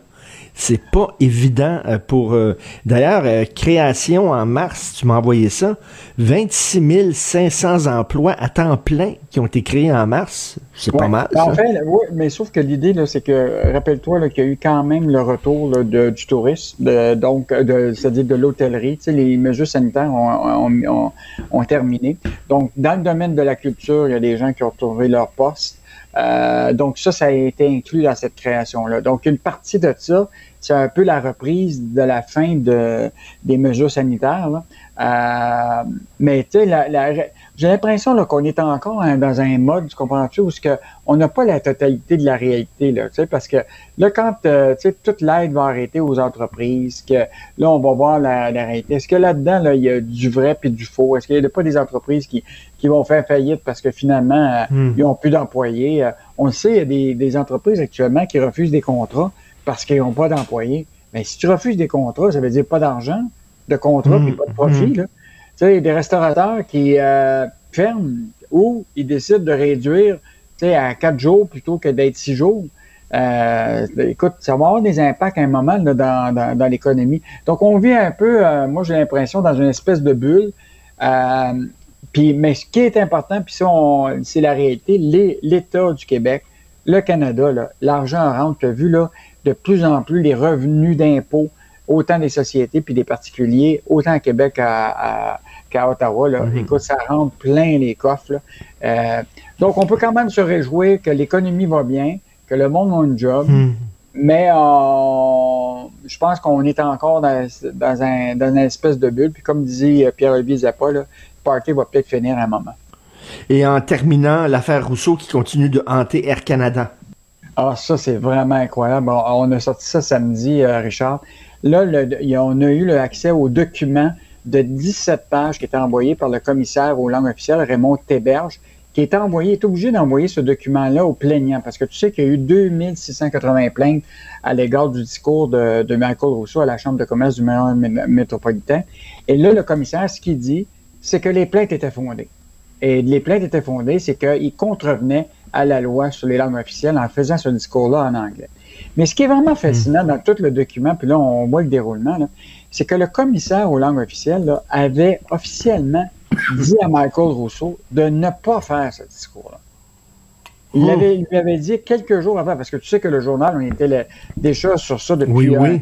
On avait demandé à, à, M. Rousseau, qui était devenu le nouveau PDG, d'avoir une entrevue one-to-one avec lui euh, en français. Et il avait dit Je peux pas, je peux pas, je peux pas. On avait envoyé une question Est-ce qu'il parle français? Et il nous avait répondu Il a un français fonctionnel qu'il améliore continuellement. Parfait. Et là, après ça, on a sorti le fait qu'il donnait un discours uniquement en anglais parce que c'était indiqué sur le site de la Chambre de commerce du Montréal métropolitain. On avait annoncé ça le vendredi. Et là, imagine-toi, le mercredi, quand il donne son discours, tout est en anglais, mais pourtant, entre les deux, le commissaire Hollande, comme il avait vu l'article dans le journal, avait appelé Air Canada pour lui dire que c'était pas une bonne idée de faire le discours.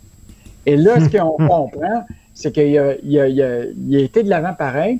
Et là, ce qu'il dit dans sa défense, c'est que Air Canada aurait informé la Chambre de commerce du Montréal métropolitain que le PDG donnerait seulement un discours en anglais puis euh, la, Chambre de commerce a quand même accepté ça. C'est incroyable, ben oui. Ça fait que moi, j'ai l'impression que ce cas-là, moi, je pense plus qu'on va revoir à la Chambre de commerce du Montréal métropolitain au cours des prochaines années quelqu'un qui va faire un discours uniquement Mais tu fais bien, tu fais bien de le rappeler. La Chambre de commerce du Montréal métropolitain a quand même accepté ça, qui était, selon moi, totalement inacceptable. Merci Yves. On se reparle demain. À demain. Salut. Au revoir. Vous écoutez Martino. Vous venez de vous connecter en direct sur Cube Radio? Pas de stress. Tout est disponible en balado sur l'application ou le site cube.radio. Alors, l'histoire se répète. hein. Les Français vont avoir euh, le choix au deuxième tour entre Emmanuel Macron et Marine Le Pen. La revanche. Nous allons analyser euh, les résultats du premier tour avec Jean-Marc Léger, président de la firme Léger. Salut Jean-Marc. Oui, bonjour Richard. Euh, ben les, les films là, le sondage et tout ça l'avaient pas mal tous euh, prédit là, que ce, ce serait un deuxième tour avec euh, Macron et Le Pen. Oui, exact. Les films de sondage ont été précis. Ils ont fait quand même, ils sont pas parfaits. Par contre, là, ben, c'est une mesure qui est quand même pas parfaite parce que ils ont sous-évalué le numéro 3, Mélenchon, qui est passé à 1% Vous savez, ça, c'est la gauche radicale, là, qui a obtenu Oui, oui. 22 à un point de Mme Le Pen, là.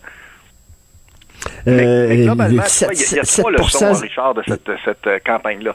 D'abord, c'est un rematch. Hein, c'est la prise 2. Là, ce matin, les médias français ti- titrent, le Figaro notamment, la prise 2. Entre Macron et Le Pen, parce que ce sont les deux mêmes qui se sont affrontés il y a, cinq ans. Mais il y a surtout la montée du vote contestataire. Tu sais, la notion, l'impression des, gens qui sont, euh, euh, que le système rejette. Vous avez à la gauche un Mélenchon et à la droite une Marine Le Pen et un Éric Zemmour. Et ça, là, c'est la majorité des Français euh, qui ont voté pour ces partis-là. et Zemmour 7%, c'est c'est une leçon d'humilité ça. Oui, leçon d'humilité. Écoutez, il a été outrancier, raciste et misogyne dans la campagne. Là, au départ, il a joué un peu sur les thèmes, mais plus il a avancé dans la campagne, plus il a été euh, radical, puis ça, ça l'a desservi, puis ça l'a servi, Madame Le Pen, parce que elle est devenue la femme gentille, fréquentable, républicaine. Elle arrondit ses andes, adoucit son image. Grâce à Éric Zemmour, euh, elle, elle a permis d'avoir une image un peu plus positive de ce qu'elle était. sais. Mais derrière ça, il y a aussi un troisième élément, Richard, la mort des vieux partis. Le Parti socialiste de François Mitterrand, de, de, de, de Michel Rocard, a obtenu 2% des voix. Le Parti Aïe, aïe. gaulliste, la droite, là, euh, qu'on appelle les républicains aujourd'hui, là, celui de Jacques Chirac, du général de Gaulle, de Georges Pompidou, a obtenu 5% Fait que les deux combinés ne représentent que 7% du poids électoral. C'est fou ça. C'est vraiment le. Ben oui. C'est partout dans le monde. Hein. C'est, c'est les vieux partis traditionnels sont en train de disparaître. Ben oui, on assiste à ça ici aussi, là, tu sais, euh, PQ, euh, Parti libéral du Québec, qui va pas très bien non plus. Euh, c'est un peu la même chose partout. Tu le dis, Éric Zemmour, finalement, a aidé Marine Le Pen parce qu'il était tellement radical qu'il a fait passer, elle, pour quelqu'un de, à la limite, modéré, là. Modéré. Puis là, aujourd'hui, là, bon, Monsieur le, M- Macron a gagné le premier tour avec cinq points d'avance. Cinq points d'avance pour les Québécois, ça a l'air peu, là. Mais dans l'histoire des présidentielles, là, c'est une avance extrêmement importante. Ça fait pas quar- enfin, ça a pris que c'est la dernière fois qu'il y a eu plus que cinq points d'avance, c'est dans 1974. là. Fait que c'est juste pour vous dire là, que c'est euh, c'est- c'est c'est loin, là. Euh, Cinq points, c'est majeur. Mais au deuxième tour, les premiers sondages qui sont sortis ce matin donnent seulement deux points d'avance, là. 51-49 pour Monsieur Macron. Fait que c'est pas encore ré- réglé, là, cette histoire-là. Là. Il, il y aura des appuis, là. Tout, tout, toute la, la classe politique française est en train d'appuyer M. Macron comme madame, contre Mme Le Pen, là. Mais nonobstant ça, elle représente quand même la colère. La colère de, de l'électorat euh, face au système, puis elle l'incarne beaucoup mieux qu'elle l'incarnait il y a cinq ans. Mais là, il y a plein de gens qui vont euh, se rallier à Macron rien que pour bloquer euh, le chemin à, Marine Le Pen. On a vu euh, Valérie Pégresse, là, qui, est- comme le, Parti républicain, qui est la droite. Et, pourtant, à droite, elle aurait peut-être tendance à voter Le Pen. Elle dit non, non, non. Elle, elle va voter, elle va voter Macron. Il y a des gens des partis socialistes et tout ça qui disent faut voter Macron, alors que bon, c'est des gens qui n'auraient jamais voté Macron. Donc, il va avoir comme tous les gens qui veulent pas Le Pen vont soudainement se rallier à Macron et, et on va on va retrouver euh, finalement la même la même chose qui s'est passée au deuxième tour il y a cinq ans. Euh, oui et non. La même chose. Il y a cinq ans, Macron avait gagné 66% contre 34% Donc, c'était vraiment là euh, une dynamique où elle était infréquentable. Mais ça fait sept élections en ligne que les Le Pen soient là, sont, sont sur le ticket. là.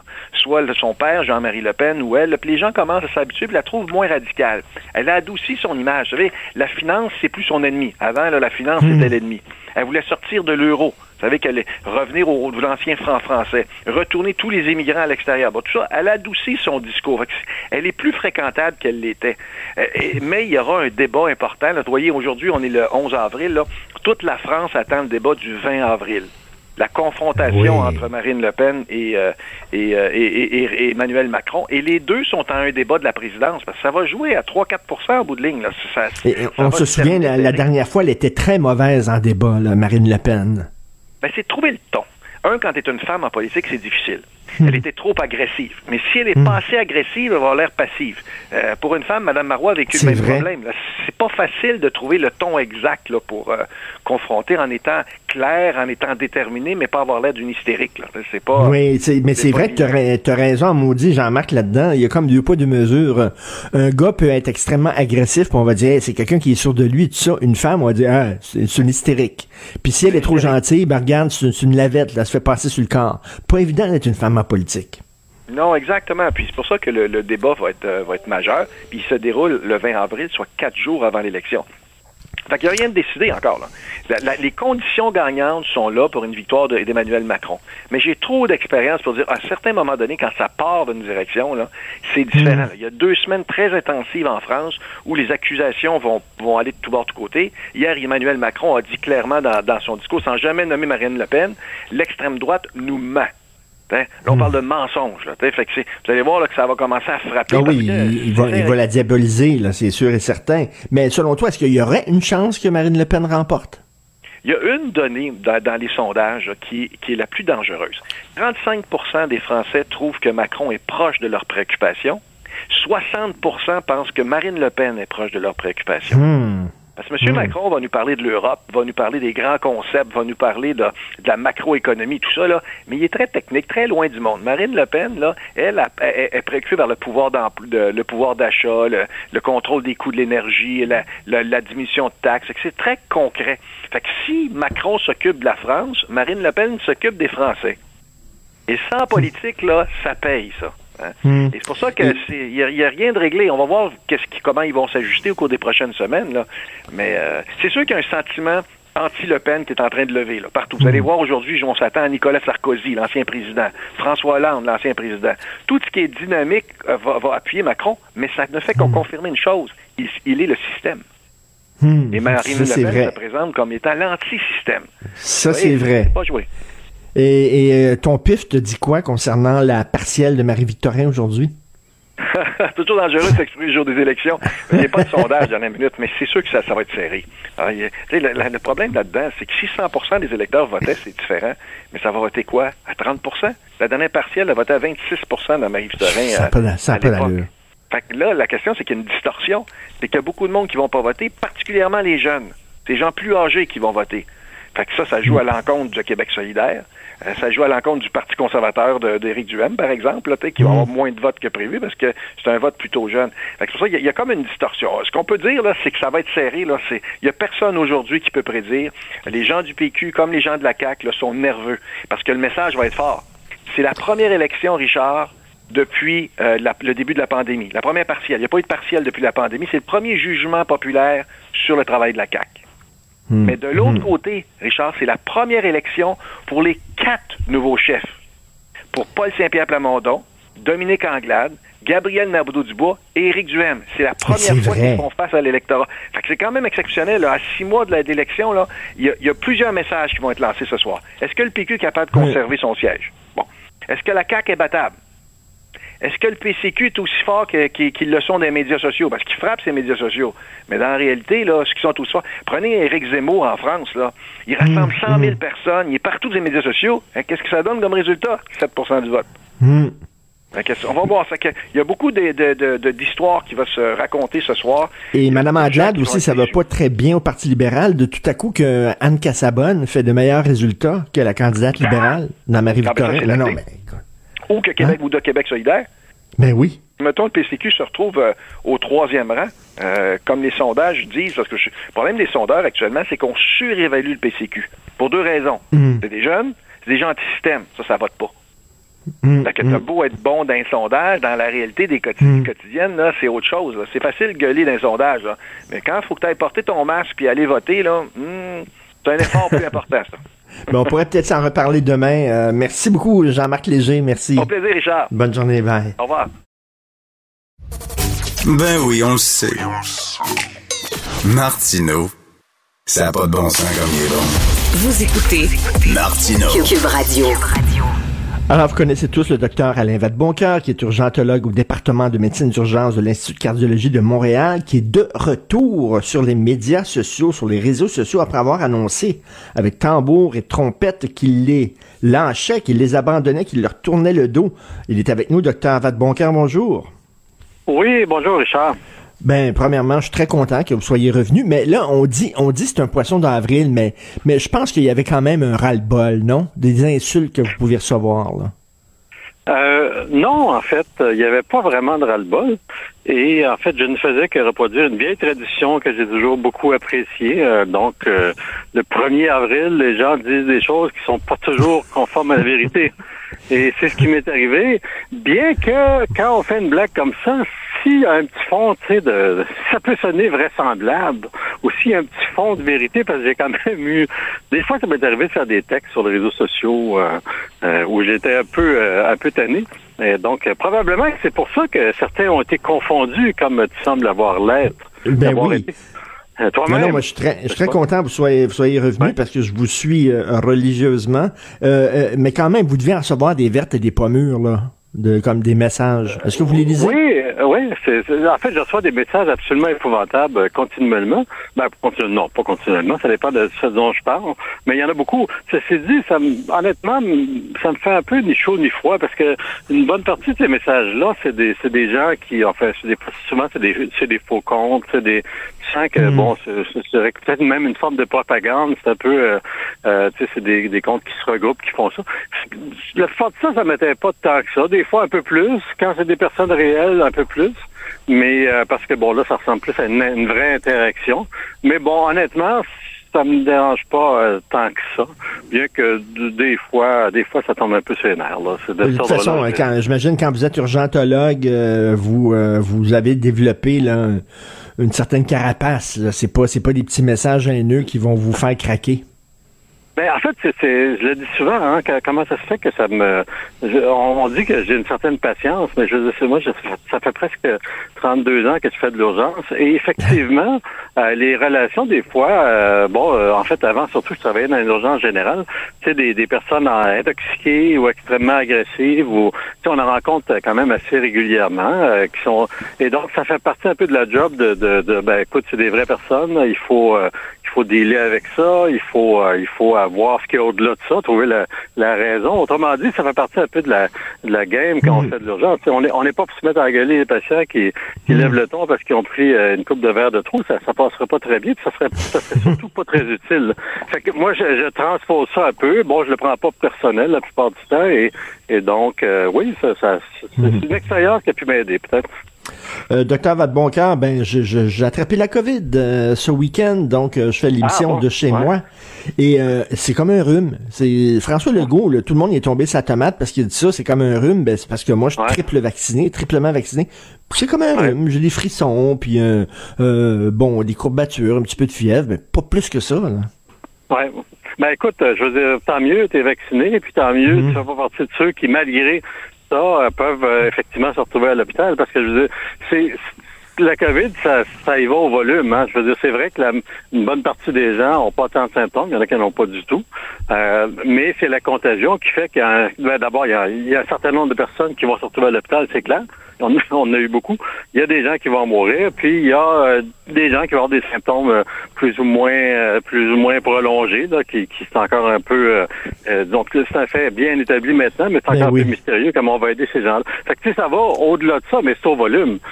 S'il y avait juste 100 personnes qui, qui attrapaient le virus, ben on s'en ferait pas trop.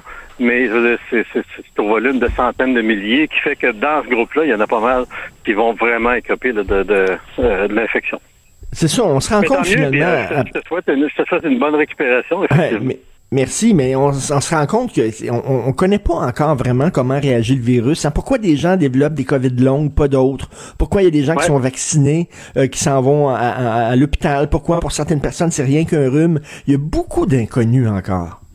Oui, puis probablement qu'il y, a de la génétique là-dedans. On n'est pas, on n'est pas tout fait pareil. Mhm. On sait que le virus utilise certains récepteurs pour, euh, si on veut, rentrer le corps et, et, on est on est différents l'un l'autre là-dessus. Et c'est comme n'importe quel virus. Il y a des gens, ou enfin il y a des gens, on peut avoir par exemple la grippe sans avoir de symptômes, comme on peut se retrouver à l'hôpital aux soins intensifs avec la grippe. Là, ça arrive aussi de temps en temps. Donc ça dépend vraiment des gens. Ça doit dépendre d'autres. Évidemment, ça dépend des facteurs de risque qu'on connaît aussi, qui sont pas de la génétique. Là, tu sais, je veux dire l'âge avancé, euh, euh, l'hypertension, le hmm. diabète. En fait, tout ce qui fait qu'on est plus fragile. Puis évidemment, il y a les immunosupprimés. Ça, c'est de l'acquis. Mais il y a également de la génétique pour que les gens réagissent si différemment, il y a certainement une façon de se défendre qui, varie d'une personne à l'autre, qui fait que on est, on est très différent devant, dans notre réponse, si on veut, au, virus et les complications qui s'entraînent. Une, chose est sûre, par exemple, quand on a les trois doses, on est beaucoup mieux protégé. Les risques de développer un, symptôme euh, très débilitant ou de se retrouver à l'hôpital sont, sont amoindris. Donc, il faut le répéter. Allez chercher votre troisième dose. Puis on dirait, docteur Vadeboncoeur, que le gouvernement euh, il a comme lâché la, la campagne de vaccination. On n'en parle plus. C'est vrai qu'on n'en parle plus, c'est vrai que les, les taux, je m'en rappelle pas. La dernière fois que j'ai regardé, c'était 53 je pense. Ben oui, c'est pas énorme. Qui a, bien... Non, c'est pas énorme. Puis, tu sais, s'il y a une affaire qui a bien été démontrée, puis pas, pas chez nous seulement, là, c'est partout. Il y a une affaire, c'est que ce vaccin-là, qui, qui est pas parfait, malheureusement, ben, il protège contre les formes graves, les hospitalisations aux soins intensifs, les décès. Et ça, je ça s'est retrouvé partout dans le monde, même si en fait, c'est parce que tu sais, dans la plupart des pays, la, la, vaste majorité des gens, surtout plus âgés, sont, sont vaccinés. Ben, c'est sûr que dans ce groupe-là, il y en a une couple qui va se retrouver également aux soins intensifs. Euh, et donc, on se dit, ah, ben, ça n'a pas de l'air de marcher, mais c'est faux. toutes les données montrent que c'est un facteur de 7, 10, 15, là, souvent, de protection contre ça. Fait que ça, c'est vrai. Et ça, c'est, une des données les plus constantes qu'il y a. Mais malheureusement, le, le, le, vaccin ne protège pas tout le monde. Il ne protège pas surtout contre, euh, contre la transmission tant que ça. Enfin, moins qu'on voudrait, même si ça protège un peu. Et donc, c'est pour ça que ce vaccin a mauvais effet. Mais c'est vrai, on n'en parle plus, puis on n'est pas rendu à où on devrait être, je pense. Ben non, 53 troisième dose, je suis vraiment déçu de ce chiffre-là. Euh, Docteur Vadeboncoeur, vous l'avez dit, ça fait longtemps euh, que vous travaillez dans le système de santé. Vous en avez vu, vous, des projets de réforme et tout ça. Celui-là, est-ce que vous y croyez ou vous êtes tellement cynique en disant, ben, un autre projet? Est-ce que vous y croyez? Est-ce que vous est-ce qu'on a raison de peut-être d'y croire? En fait, on dit souvent que j'ai un petit côté cynique, mais je pense pas. Je pense que j'ai un petit côté fataliste, c'est-à-dire que je prends la réalité pour ce qu'elle est. Mais Richard, si, si, euh, si je suis cynique à ce point-là, je serais pas en train justement d'écrire un, livre que je termine ces jours-ci. D'ailleurs, c'est un peu pour ça que j'ai pris un break ces derniers jours sur les réseaux sociaux, parce que je vais publier euh, quelque chose euh, au mois d'août, en fait, qui, qui, parle un peu, ben, qui parle un peu de ce plan-là qui est extrêmement ambitieux et qui, ben, il y a pas, tu sais, on peut pas être contre la vertu. Il y a, y a énormément de bonnes idées là-dedans qui sont partagé par plein de monde depuis longtemps. Euh, ce sur quoi on pourrait se poser la question, c'est notre capacité d'avancer vers ça. Et ça, ben, ça va être ça les enjeux. Tu sais, quand, quand le ministre dit, par exemple, qu'il veut rajouter 4000 lits, ça, c'est 20, c'est 25% plus de lits qui permettraient peut-être d'être moins engorgés l'hiver, puis d'évidemment faire face à des, des, des, pandémies. Rajouter autant d'infirmières, tu sais, pour, pour être capable de, est-ce qu'on va être capable de faire ça? Parce que si on faisait ce qui est écrit là, euh, à part quelques bémols que j'ai ici et là, si on faisait hmm. tout ce qui est là-dedans, on, serait dans un autre monde dans, cinq ans et tant mieux. Fait que je pense qu'on on a quasiment pas le choix. Je pense qu'il faut voir est-ce qu'on peut travailler dans ce sens-là? Est-ce que mais la question c'est est-ce qu'on a la capacité, ça je suis. enfin, euh, est-ce qu'on va le faire vraiment? Est-ce que ça va arriver? Ça, c'est mon petit côté fataliste. Ça, ben écoute, je suis pas devin non plus, là. Mais il y a des bonnes idées là-dedans à tour de bras. Là. Et euh, aussi, eh ben, nous, en tant que citoyens aussi, il faut faire notre chemin, puis je reviens là-dessus, aller chercher votre troisième dose. Euh, ça, c'est ce que vous pouvez faire pour désengorger le système de santé actuel. C'est pas seulement le gouvernement, on a notre rôle à jouer là-dedans. Oui, on a notre rôle à jouer, absolument. Puis je pense qu'il faut se protéger actuellement. OK, on est en, montée de cas actuellement. Là, je comprends qu'on n'est pas tous pareils là-dedans. En tout cas, les personnes qui, qui, se, qui sont plus à risque, les immunosupprimés, certainement. Puis, tu sais, je pense moi, personnellement, je pense pas que c'est le temps de faire des gros parties en ce moment. On aura le temps dans, on aura le temps dans, deux mois quand les courbes vont vraiment diminuer. Mais tu sais, effectivement, on, on est un petit peu tous dans le même bateau face à ça. Puis ce qu'on fait, ben, ça a de l'impact sur euh, que le bateau prend l'eau euh, plus ou moins, est-ce qu'il continue d'avancer ou est-ce qu'on recule? Et ça, ben oui, c'est la somme de tous les, les petits gestes là, qui jouent là. Merci beaucoup, docteur Vadeboncoeur, puis euh, bon retour sur les médias sociaux. Je suis très content que vous soyez revenu, que c'était tout ça rien qu'une blague. Merci, bonne journée, très hâte de lire votre livre. Mais pour être revenu, il aurait fallu que je sois parti, Richard. Fait que, à ce moment-là, on va juste se souhaiter de continuer. Puis toi, je te souhaite ben, bonne récupération de ça. On espère que ça se passe bien.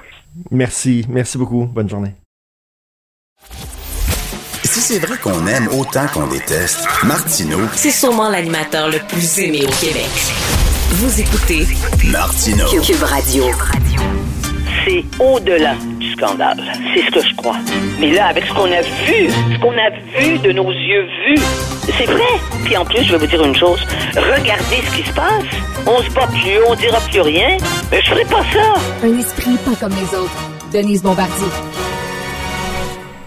Alors, Denise, le lieutenant-général Roméo Dallaire euh, dit que euh, l'invasion russe en Ukraine montre la faillite morale de l'Occident. Euh, est-ce que vous êtes d'accord avec ça? Je suis tout à fait d'accord, d'autant plus que c'est confirmé par le les très nombreux courriels que j'ai reçus déjà au sujet de, de, de, de, cette chronique, où les gens disent, ben vous, Denise Bombardier, vous, allez, vous voulez aller vous battre? Ben allez-y vous battre en Ukraine. allez vous allez, allez, allez partir et allez vous battre contre les Russes. et ça, ça revient, mais je vous dirais systématiquement dans les courriels. Vous savez, nous avons changé de monde, nous avons changé de paradigme, comme on dit. Et euh, nous ne sommes plus, et puis on ne peut pas revenir derrière, parce que ça avait des défauts aussi, mais à partir du moment où vous considérez que vous, n'êtes plus dans la nation, ça vaut pas la peine pour mourir pour le pays ou la nation, parce que votre pays, c'est vous-même, puis la nation, c'est votre personne. Vous comprenez? Alors, mm. parce que c'était ça avant. On pouvait, on, évidemment que c'était les jeunes qui partaient se battre pendant les guerres, mais il y avait aussi un encadrement qui était un encadrement euh, où on disait pour des guerres justes, il faut aller se battre, c'est le devoir de se battre et euh, on y va pour la patrie, on y va pour défendre un système de valeurs. Eh bien, ça n'existe plus puisque une les valeurs ne peuvent exister que lorsqu'elles sont collectives. Quand c'est des valeurs individuelles euh, additionnées, ce ne sont plus des valeurs collectives. Alors, on n'accepte pas de prendre ces risques-là. Et c'est d'autant plus gênant que nous sommes à une époque où jamais dans l'histoire des guerres, on a pu euh, assister au quotidien hmm. à la guerre. Donc, on sait ce qui se passe dans d'autres guerres avant, on, vous savez, imaginez-vous pas que pendant la guerre 39-45, qu'il y avait tous les soirs des images euh, où on filmait, où on voyait les gens s'entretuer euh, en Europe, d'ailleurs. Et puis pour ce qui est des camps de concentration, on ne les a vus qu'après la guerre. Alors donc là, on sait les choses. On ne peut, on ne peut pas plaider l'ignorance et simplement de dire que ça n'a plus de sens de continuer comme ça. Et là, on le sait, là, ce qui va se passer à l'Est, on a compris, on se fait expliquer par des gens qui savent, pas par des ignorants qui, qui écrivent n'importe quoi et qui sont euh, enfermés dans, le, dans, leur, dans leur individualisme triomphant pour nous dire d'arrêter et puis d'aller faire ça. D'ailleurs, il y en a un jeune qui a répondu, d'ailleurs, il met son âge dans un des commentaires, euh, qui a un jeune qui a 28 ans, qui répond à celui qui dit, ben, allez vous battre, vous, euh, partez vous battre. Il a dit, ben oui, mais quand les Russes entreront par le, viendront par le, par le Grand Nord, hein, et qu'ils entreront au Canada, alors, qu'est-ce qu'on va dire? Les gens vont dire, ben, on va pas aller, on va aller, on va pas aller se battre pour les, pour, pour le pays des Canadiens. Mais là, mais là, le problème, le problème, vous le savez, Denise, c'est quoi? C'est qu'on craint l'escalade nucléaire. On craint que si jamais on entre là-dedans, on s'implique activement, que l'autre fou va appuyer sur le bouton. Puis là, le nombre de morts va se multiplier par 100. Ça sera pas mieux. Oui. Mais là, sur l'histoire de la Chine, parce que c'est moi, moi, mon propos, c'est de dire que la Chine n'a aucun intérêt à ce qui se passe à partir de maintenant. Parce que une partie, la Chine, c'est le pays qui veut être la plus grande puissance économique du monde. Et comme les États-Unis sont fragilisés de l'intérieur avec leur Parti partis politiques. Euh, on ne sait même pas si, euh, si, si on n'est même pas sûr que les démocrates, quand au moment des, au moment des des, des, euh, des élections là euh, pour les chambres, que les, ils vont garder leur majorité puisqu'ils ont un, un, un, vote de majorité. Hein? Mm. Et on ne sait pas pour la suite non plus, c'est-à-dire pour, pour la prochaine élection. On ne sait même pas si, si, si Trump vraiment était, euh, sera écarté de ça. Donc, cette grande puissance-là qui est gangrenée de l'intérieur, hein, c'est sûr que ça l'affaiblit. Et la Chine a besoin de l'Occident pour conforter sa situation de plus grande puissance économique, puisque c'est là qu'ils font, c'est là qu'ils peuvent exporter dans les pays où, les, où il y a de la richesse, d'abord, d'abord, qui peuvent ex, qui peuvent euh, euh, recevoir et peuvent se permettre d'avoir l'économie qu'ils ont, de tout produire pour nous, parce que parce que parce que l'Occident participe hmm. vivement et de leur et de leur richesse et des, des découvertes que l'on fait en Occident. Alors, c'est impossible que ça arrange à moyen terme la, la Chine. Non, non, la, la Chine va, va, ne se collera pas trop près de la Russie. Ils auraient trop à perdre. Mais je regarde, euh, bon, le, je regarde Poutine aller. C'est quoi le plan? Qu'est-ce qu'il veut, là? Il, va, il, veut quoi? Éradiquer le peuple ukrainien? Raser le pays? Qu'est-ce qu'il veut, là? Clair. Quand, ça va s'arrêter, ça? C'est clair. C'est absolument ça qu'il veut. Et c'est parce qu'on ne croit pas que des fous nous gouvernent. Hmm. Je dire, Hitler, c'est après la guerre qu'on s'est mis à, qu'ils se sont mis à faire tous les livres, tous les psychiatres, euh, les, les, les, psychiatres de la Terre ont, euh, qui ont essayé de comprendre comment il se fait que cet homme qui disait qu'il voulait éradiquer de la planète entière d'abord les Juifs, et en plus à l'intérieur de son pays c'était les homosexuels, c'était les, c'était les, c'était les, les opposants. C'est là qu'on s'est mis à étudier l'esprit de, d'Hitler. Mm. Eh bien, là, avec Poutine, il faut faire la même chose. Parce que c'est évident que lui, il continue. Et, et, il a et en plus il a là on a vu que le nouveau euh, le nouveau commandant qu'il a élevé le au, rang c'est celui qui c'est celui qui est responsable de toutes les horreurs les pires qui ont existé en Syrie. C'était auprès des populations civiles. Ils, les ont bombardés, ils les ont gazés, ils les ont torturés, ils les ont évidemment violés comme font, comme on fait dans toutes les guerres. Et c'était lui qui était, responsable. Donc, donc Poutine veut, donc Poutine veut écraser littéralement le peuple ukrainien, là l'humilier, l'écraser, là. Et s'il veut écraser le peuple ukrainien, il y a d'autres peuples autour qui, qui va, dans son délire, il va être tenté d'en écraser d'autres. Mais là, on fait quoi, là? parce qu'on a peur de l'escalade nucléaire, on reste là, puis euh, on regarde ça à la télé en mangeant le soir? Non, mais c'est pas vous et moi que on va. Qu'est-ce qu'on va attendre? Je ne le sais pas. Est-ce que vous savez que dans la vie, il y a des choses qu'on ne sait pas? La seule chose qu'on sait, pour sûr, c'est qu'on va mourir. Mhm. Et là, euh, ça, c'est tout le monde, c'est ça. Tout le monde. Personne ne peut dire, moi, je ne mourrai pas. Hein? Bon. Mais là, on ne sait pas ce qui va se passer. Et c'est cette, cette tension-là qui fait que on n'arrive pas à s'entendre. Euh, c'est sûr que c'est pas avec des bataillons qu'on va entrer en Russie. Parce qu'on sait pas là, Écoutez, là, ils ont frappé une gare euh, où ils savaient qu'il y avait des gens qui attendaient le train pour quitter le pays. Ils ont frappé la gare, ils ont frappé des hôpitaux pour enfants, ils ont frappé un théâtre où des gens étaient allés se réfugier. Euh, là, c'est vraiment... Et là, on les trouve, les milliers de corps. Hein? On trouve des corps dans les, dans les, dans les, dans les euh, canaux d'égout. Ils jettent les corps. Ceux qui font ça, les, les, les soldats russes qui font ça, c'est pas à leur initiative. Je veux dire, ils font ça parce qu'ils sont entraînés à faire ça, puis c'est ça qu'on leur demande de faire. Mais, mais j'ai honte quand je... J'ai honte d'être occidental quand je regarde ça. De qui les autorités militaires tiennent tiennent-elles leur tiennent-elles euh, leur commandement? Eh bien, de. Poutine lui-même. Ben oui. Non, non, ce, ne sont pas des erreurs. Là. À un moment donné, ce c'est pas des erreurs qui ont frappé une guerre. des Russes.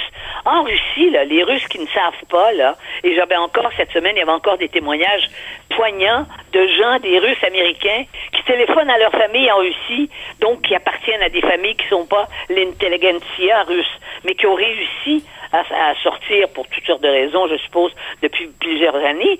Ils appellent leur famille en Russie et leur famille leur raccroche au nez, ils disent que c'est pas vrai, qu'ils sont, qu'ils, sont, qu'ils sont endoctrinés et ils veulent pas le savoir sur place en Russie non, c'est absolument déprimant. Et on se demande combien de temps ça va durer encore, toutes ces barbaries. Il y a un médecin, une femme médecin qui soignait les, les Ukrainiennes qui ont été violées.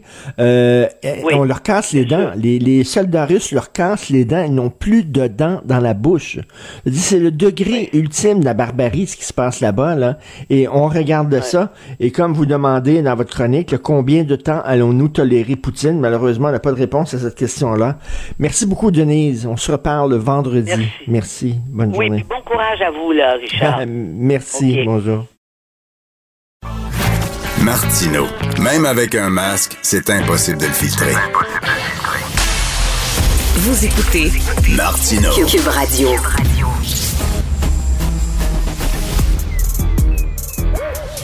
Mathieu Bocoté. Il représente un segment très important de l'opinion publique. Richard Martineau. Tu vis sur quelle planète? La rencontre. Je regarde ça et là, je me dis, mais c'est de la comédie. C'est hallucinant. La rencontre. Bocoté. Martineau.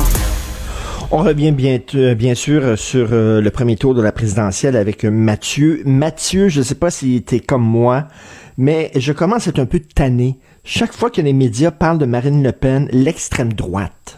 Est-ce que c'est vraiment l'extrême droite, Marine Le Pen? Ben, c'est surtout que c'est un concept qui aujourd'hui veut dire à peu près tout et son contraire. C'est-à-dire on rentre dans cette catégorie euh, des forces euh, à la fois, bon, on peut, on peut donner l'exemple des, des, des ultralibéraux et des dirigistes, des, euh, des cathos tradis, des super, des, des, des, partisans de la laïcité maximale, des gens, donc on, pourrait multiplier des, des conservateurs, des néolibéraux, des nationalistes. En plus, ce, ce, ce, donc c'est un concept assez précis. Ensuite, il sert à, non pas à décrire, mais à décrier. C'est-à-dire, quand on dit ce mot-là, c'est pas pour nous informer sur une position politique, c'est pour nous rappeler qu'elle est infréquentable. Et elle sert, euh, cette étiquette-là, sert à disqualifier à l'avance toute une série de positions. Donc, on le sait, la critique de l'immigration massive, la critique du multiculturalisme, euh, le rappel des, de la difficulté d'intégration de l'islam dans le monde occidental, la critique de la théorie du genre. Donc, le concept d'extrême droite sert à disqualifier tout ça en disant attention, chien méchant, ces gens-là sont hmm. dangereux. Ensuite, ce concept-là, là, c'est dans le, même esprit, pourrait-on dire, eh bien, ça, au fil de l'histoire, sa définition a terriblement évolué. Et quand on s'intéresse à Marine Le Pen, par exemple, euh, il faut voir que elle-même, évidemment, elle est fille de Jean-Marie Le Pen. Tout son objectif depuis 2002, c'est de devenir le, de plus en plus marine et de moins en moins le thème, disons ça comme ça. Mhm, mhm. Et, euh, et elle a développé notamment sur les questions sociales, donc sur les questions d'économie, socio-économique, un programme que plusieurs en France assimilent à celui de la France insoumise qui est un parti qu'on classe à gauche de la gauche en général. Donc là, il y a quelque chose, une forme d'immense confusion dans tout ce vocabulaire qui fait qu'on n'y comprend plus rien. Moi, pour parler des partis, j'en suis venu, c'est presque une méthode, je me méfie désormais des étiquettes dont personne ne se réclame. Donc quand je parle de la France insoumise, même si j'ai pas grande sympathie pour eux, euh, j'essaie normalement de parler d'une gauche décroissante et décoloniale. Et c'est revendiquent, ils utilisent ces hmm. concepts-là. Très bien. Quand je parle de, du, du Rassemblement national, je parle d'une mouvance nationale populiste. Pour Zemmour, je parlais d'une mouvance nationale conservatrice. Il faut éviter, je crois, euh, ensuite, ça ne veut pas dire qu'il n'y a pas d'extrême dans la société, mais pour moi, le concept d'extrême sert à définir des, des courants qui consentent à la violence. Pour moi, le critère de l'extrémisme, mmh, c'est la mmh, mmh. violence.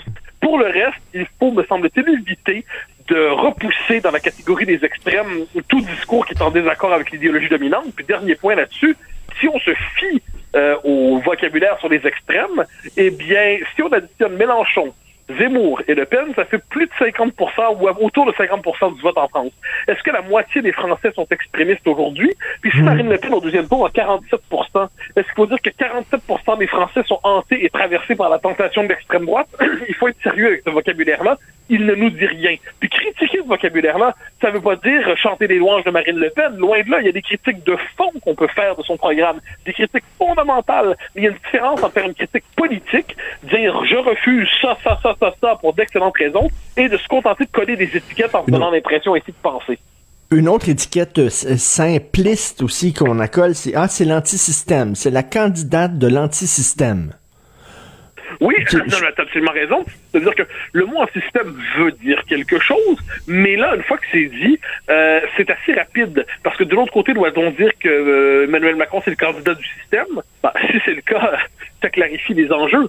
Donc, mais tu as tout à fait raison. Il faut avoir une forme de, de, de volonté, je crois, de réviser le vocabulaire politique non pas justement pour faire disparaître des gros mots, mais simplement pour trouver un vocabulaire plus adéquat pour décrire la réalité et ne pas, et ne pas faire écran à la réalité. Moi, une chose qui m'obsède beaucoup dans nos sociétés quand on parle de politique, c'est qu'on se laisse enfermer et bluffer par certains mots, et ces mots-là en viennent à bloquer l'accès au monde réel. Donc, plutôt que de parler justement du programme d'un parti, de sa vision de l'histoire, de sa vision de l'identité, de son électorat, de sa proposition, on colle une étiquette puis on pense que c'est terminé. Mais ainsi, pas réfléchi, puis en dernière instance, on ne comprend pas ce qui se passe.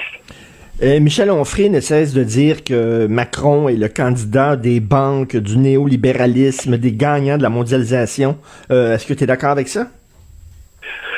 Encore une fois, gagnant de la mondialisation, OK. Mais pour le reste, c'est un peu rapide, parce qu'on peut inverser la critique que je faisais il y a quelques instants.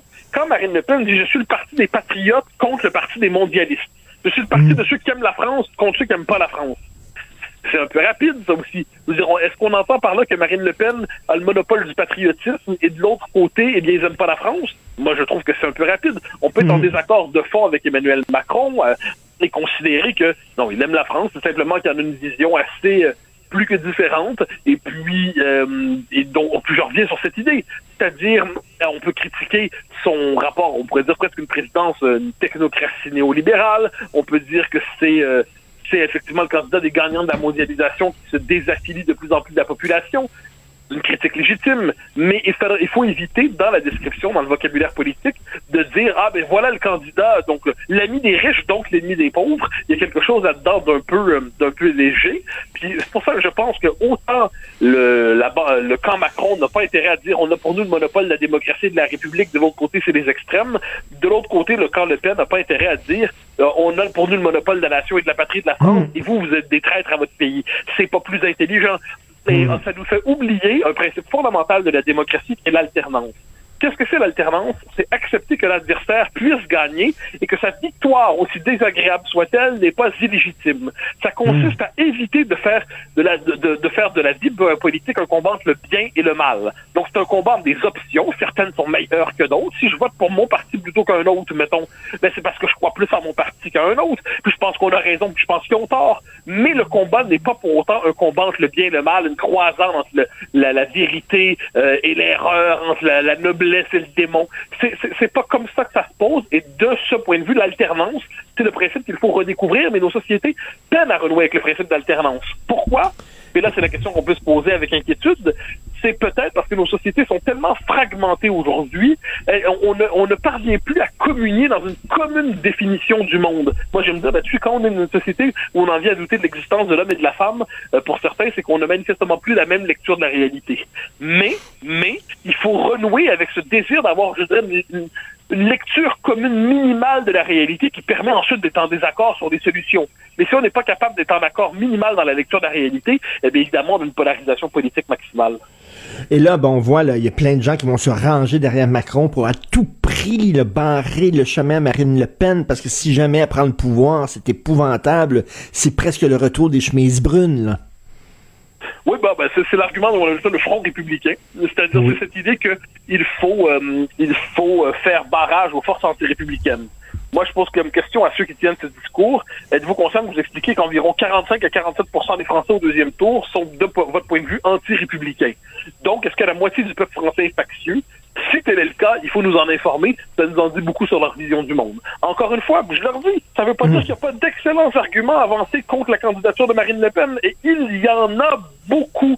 Mais parmi ces arguments ne se trouve pas sauver la démocratie de, euh, de, de, de, je ne sais quelle euh, figure qui viendrait du passé hanté. Euh, je, je pense qu'on est dans un conflit politique légitime, et puis il y aura une critique de fond à mener, mais cette critique ne doit pas se poser, je le dis, sur le mode de l'incantation morale. Il me semble que c'est pas dire beaucoup dire cela, mais pour certains, c'est dire trop.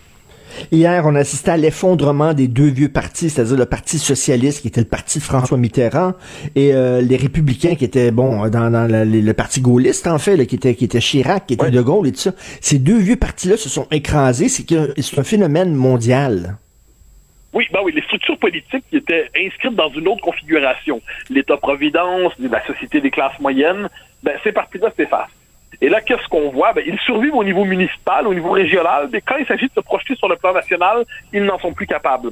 Et qu'est-ce qu'on a vu hier? C'est vraiment le remplacement euh, du clivage gauche-droite par un nouveau clivage entre d'un côté le pôle colonial et décroissant, Mélenchon qui se veut de gauche, euh, de l'autre côté, le, au centre, le pôle libéral européen et progressiste autour de Macron, et de l'autre côté, le pôle euh, national, souverainiste et populiste et là, la question était de savoir, dans le conflit entre Zemmour et Le Pen, euh, qui dominerait ce troisième pôle? Si c'était Zemmour, ça aurait été un pôle national conservateur.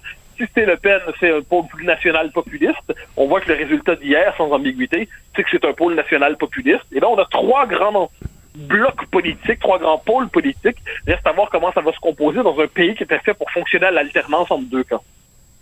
Et là, on dit quoi de Zemmour? Est-ce que dans cinq ans, il sera là ou c'était seulement une étoile filante, là?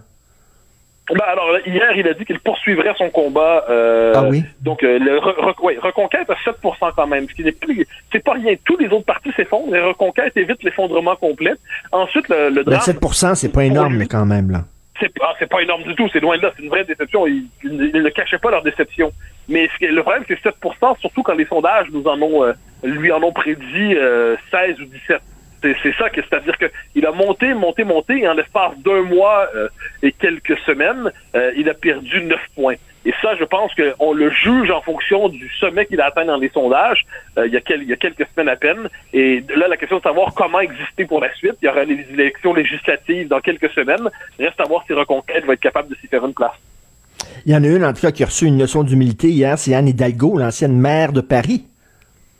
Oui, elle, oui, ben, qui est, à, qui est un, un score misérable en dessous de plusieurs. Oui, oui, oui. Et puis, euh, mais aussi Valérie Pécresse qui fait moins de 5 Mais Yannick Jadot, l'écologiste, qui fait moins de 5% Donc, qu'est-ce qu'on voit à travers ça? C'est qu'on voit des partis qui pourront même pas on va faire rembourser leurs frais de campagne. Mais dans le cas d'Anne Hidalgo, euh, moi, je, à la blague, elle avait dit je vais faire avec la France ce que j'ai fait à Paris. Moi, j'ai jamais su si c'était une promesse ou une menace. Et mais tout le les Français l'ont vu comme une menace. Et écoute, si on se retrouve au deuxième tour avec une victoire de Macron, euh, c'est quand même deux quinquennats pour quand même un candidat. Je ne sens pas euh, euh, un enthousiasme particulier des gens pour Macron. là. Il y a un, un segment de l'électorat, sa base, qui est très enthousiaste. Mais cet enthousiasme est limité. Donc le 30% ou le, ben, je sais pas, le 25% qui est très, très, très, très Macron, considère que c'est le seul candidat rationnel et raisonnable. C'est le cercle de la raison. Puis qu'à l'extérieur, c'est pas possible. Et c'est le drame en ce moment de la présidence de la politique française, c'est que chaque candidat a des partisans très très très convaincus. Zemmour étaient convaincus, leurs partisans de faire 15-20 dans leur esprit. Euh, il y avait avec eux des Français. Chez Macron, euh, ben, c'est le seul candidat légitime. Euh, chez les, chez Mélenchon, c'est le seul candidat légitime pour plusieurs. Et les passerelles dans ces candidatures sont moins nombreuses qu'auparavant bien qu'il y a eu du vote utile. Hein. Il y a eu du vote utile, mhm. c'est-à-dire que euh, à gauche, ben, plusieurs gens qui votaient soit il y a Jadot, soit communiste, soit Mélenchon, euh, soit euh, Hidalgo, tout ça, se sont tournés vers Mélenchon dans l'espoir de participer au deuxième tour. Beaucoup d'électeurs de Zemmour se sont tournés vers Marine en espérant, en voulant empêcher que Mélenchon les double pour la partie au deuxième tour. Donc, tu vois, il y a un jeu de calcul à travers ça, mais il y a des électorats, il y a des bases électorales très identifiées, et ensuite, ça ne déborde pas toujours dans d'autres catégories sociologiques. Et en terminant, euh, Mario Maréchal aurait dû rester avec sa tante plutôt qu'à se joindre avec, euh, avec Zemmour. Oui, ben, ça, ça, dépend du point de lecture. C'est-à-dire, elle, était, elle a passé de la, de la tente à Zemmour sur la question, une, question idéologique, hein, c'est-à-dire un désaccord de fond. Euh, je reprends les distinctions de tantôt. Elle est beaucoup plus nationale conservatrice que nationale populiste. Ensuite, elle a appelé à voter pour Marion, euh, pour Marine Le Pen hier, mais on verra la suite pour elle. Plusieurs considèrent qu'elle représente quand même une bonne partie de l'avenir de son courant politique. Merci beaucoup, Mathieu. On se reparle demain. Merci. Bonne journée. Bye bye. Martino. Le préféré du règne animal. Bonjour, les petits lapins. Alors, euh, Thomas Mulcairn cesse de me le répéter. Il me dit toujours, Richard, va dans un cégep anglophone. N'importe quel cégep anglophone, choisis un au hasard. Va avec une caméra, tu vas voir que les Anglais, les jeunes anglophones sont parfaitement bilingues. à chaque fois, je dis, t'es sûr, Thomas, vraiment, c'est pas ce que les chiffres démontrent et ce n'est pas certainement l'expérience qu'a eu ma prochaine invitée, Mia Kabelmar, ex-étudiante d'un cégep anglophone qui est maintenant étudiante à l'université, qui a publié un texte très intéressant vendredi euh, dans la section euh, Faites la différence. Donc, euh, elle est allée au cégep anglophone et elle dit qu'il y avait plusieurs professeurs et plusieurs étudiants qui ne maîtrisaient pas le français. Bonjour Mia. Oui, bonjour Monsieur Martineau, ça va bien? Oui, très bien. Donc, euh, ce serait quoi, mettons, le, pourcentage comme ça au pif? C'est pas scientifique, là, mais selon vous, votre expérience, le pourcentage de, gens que vous avez croisés qui ne parlaient pas français?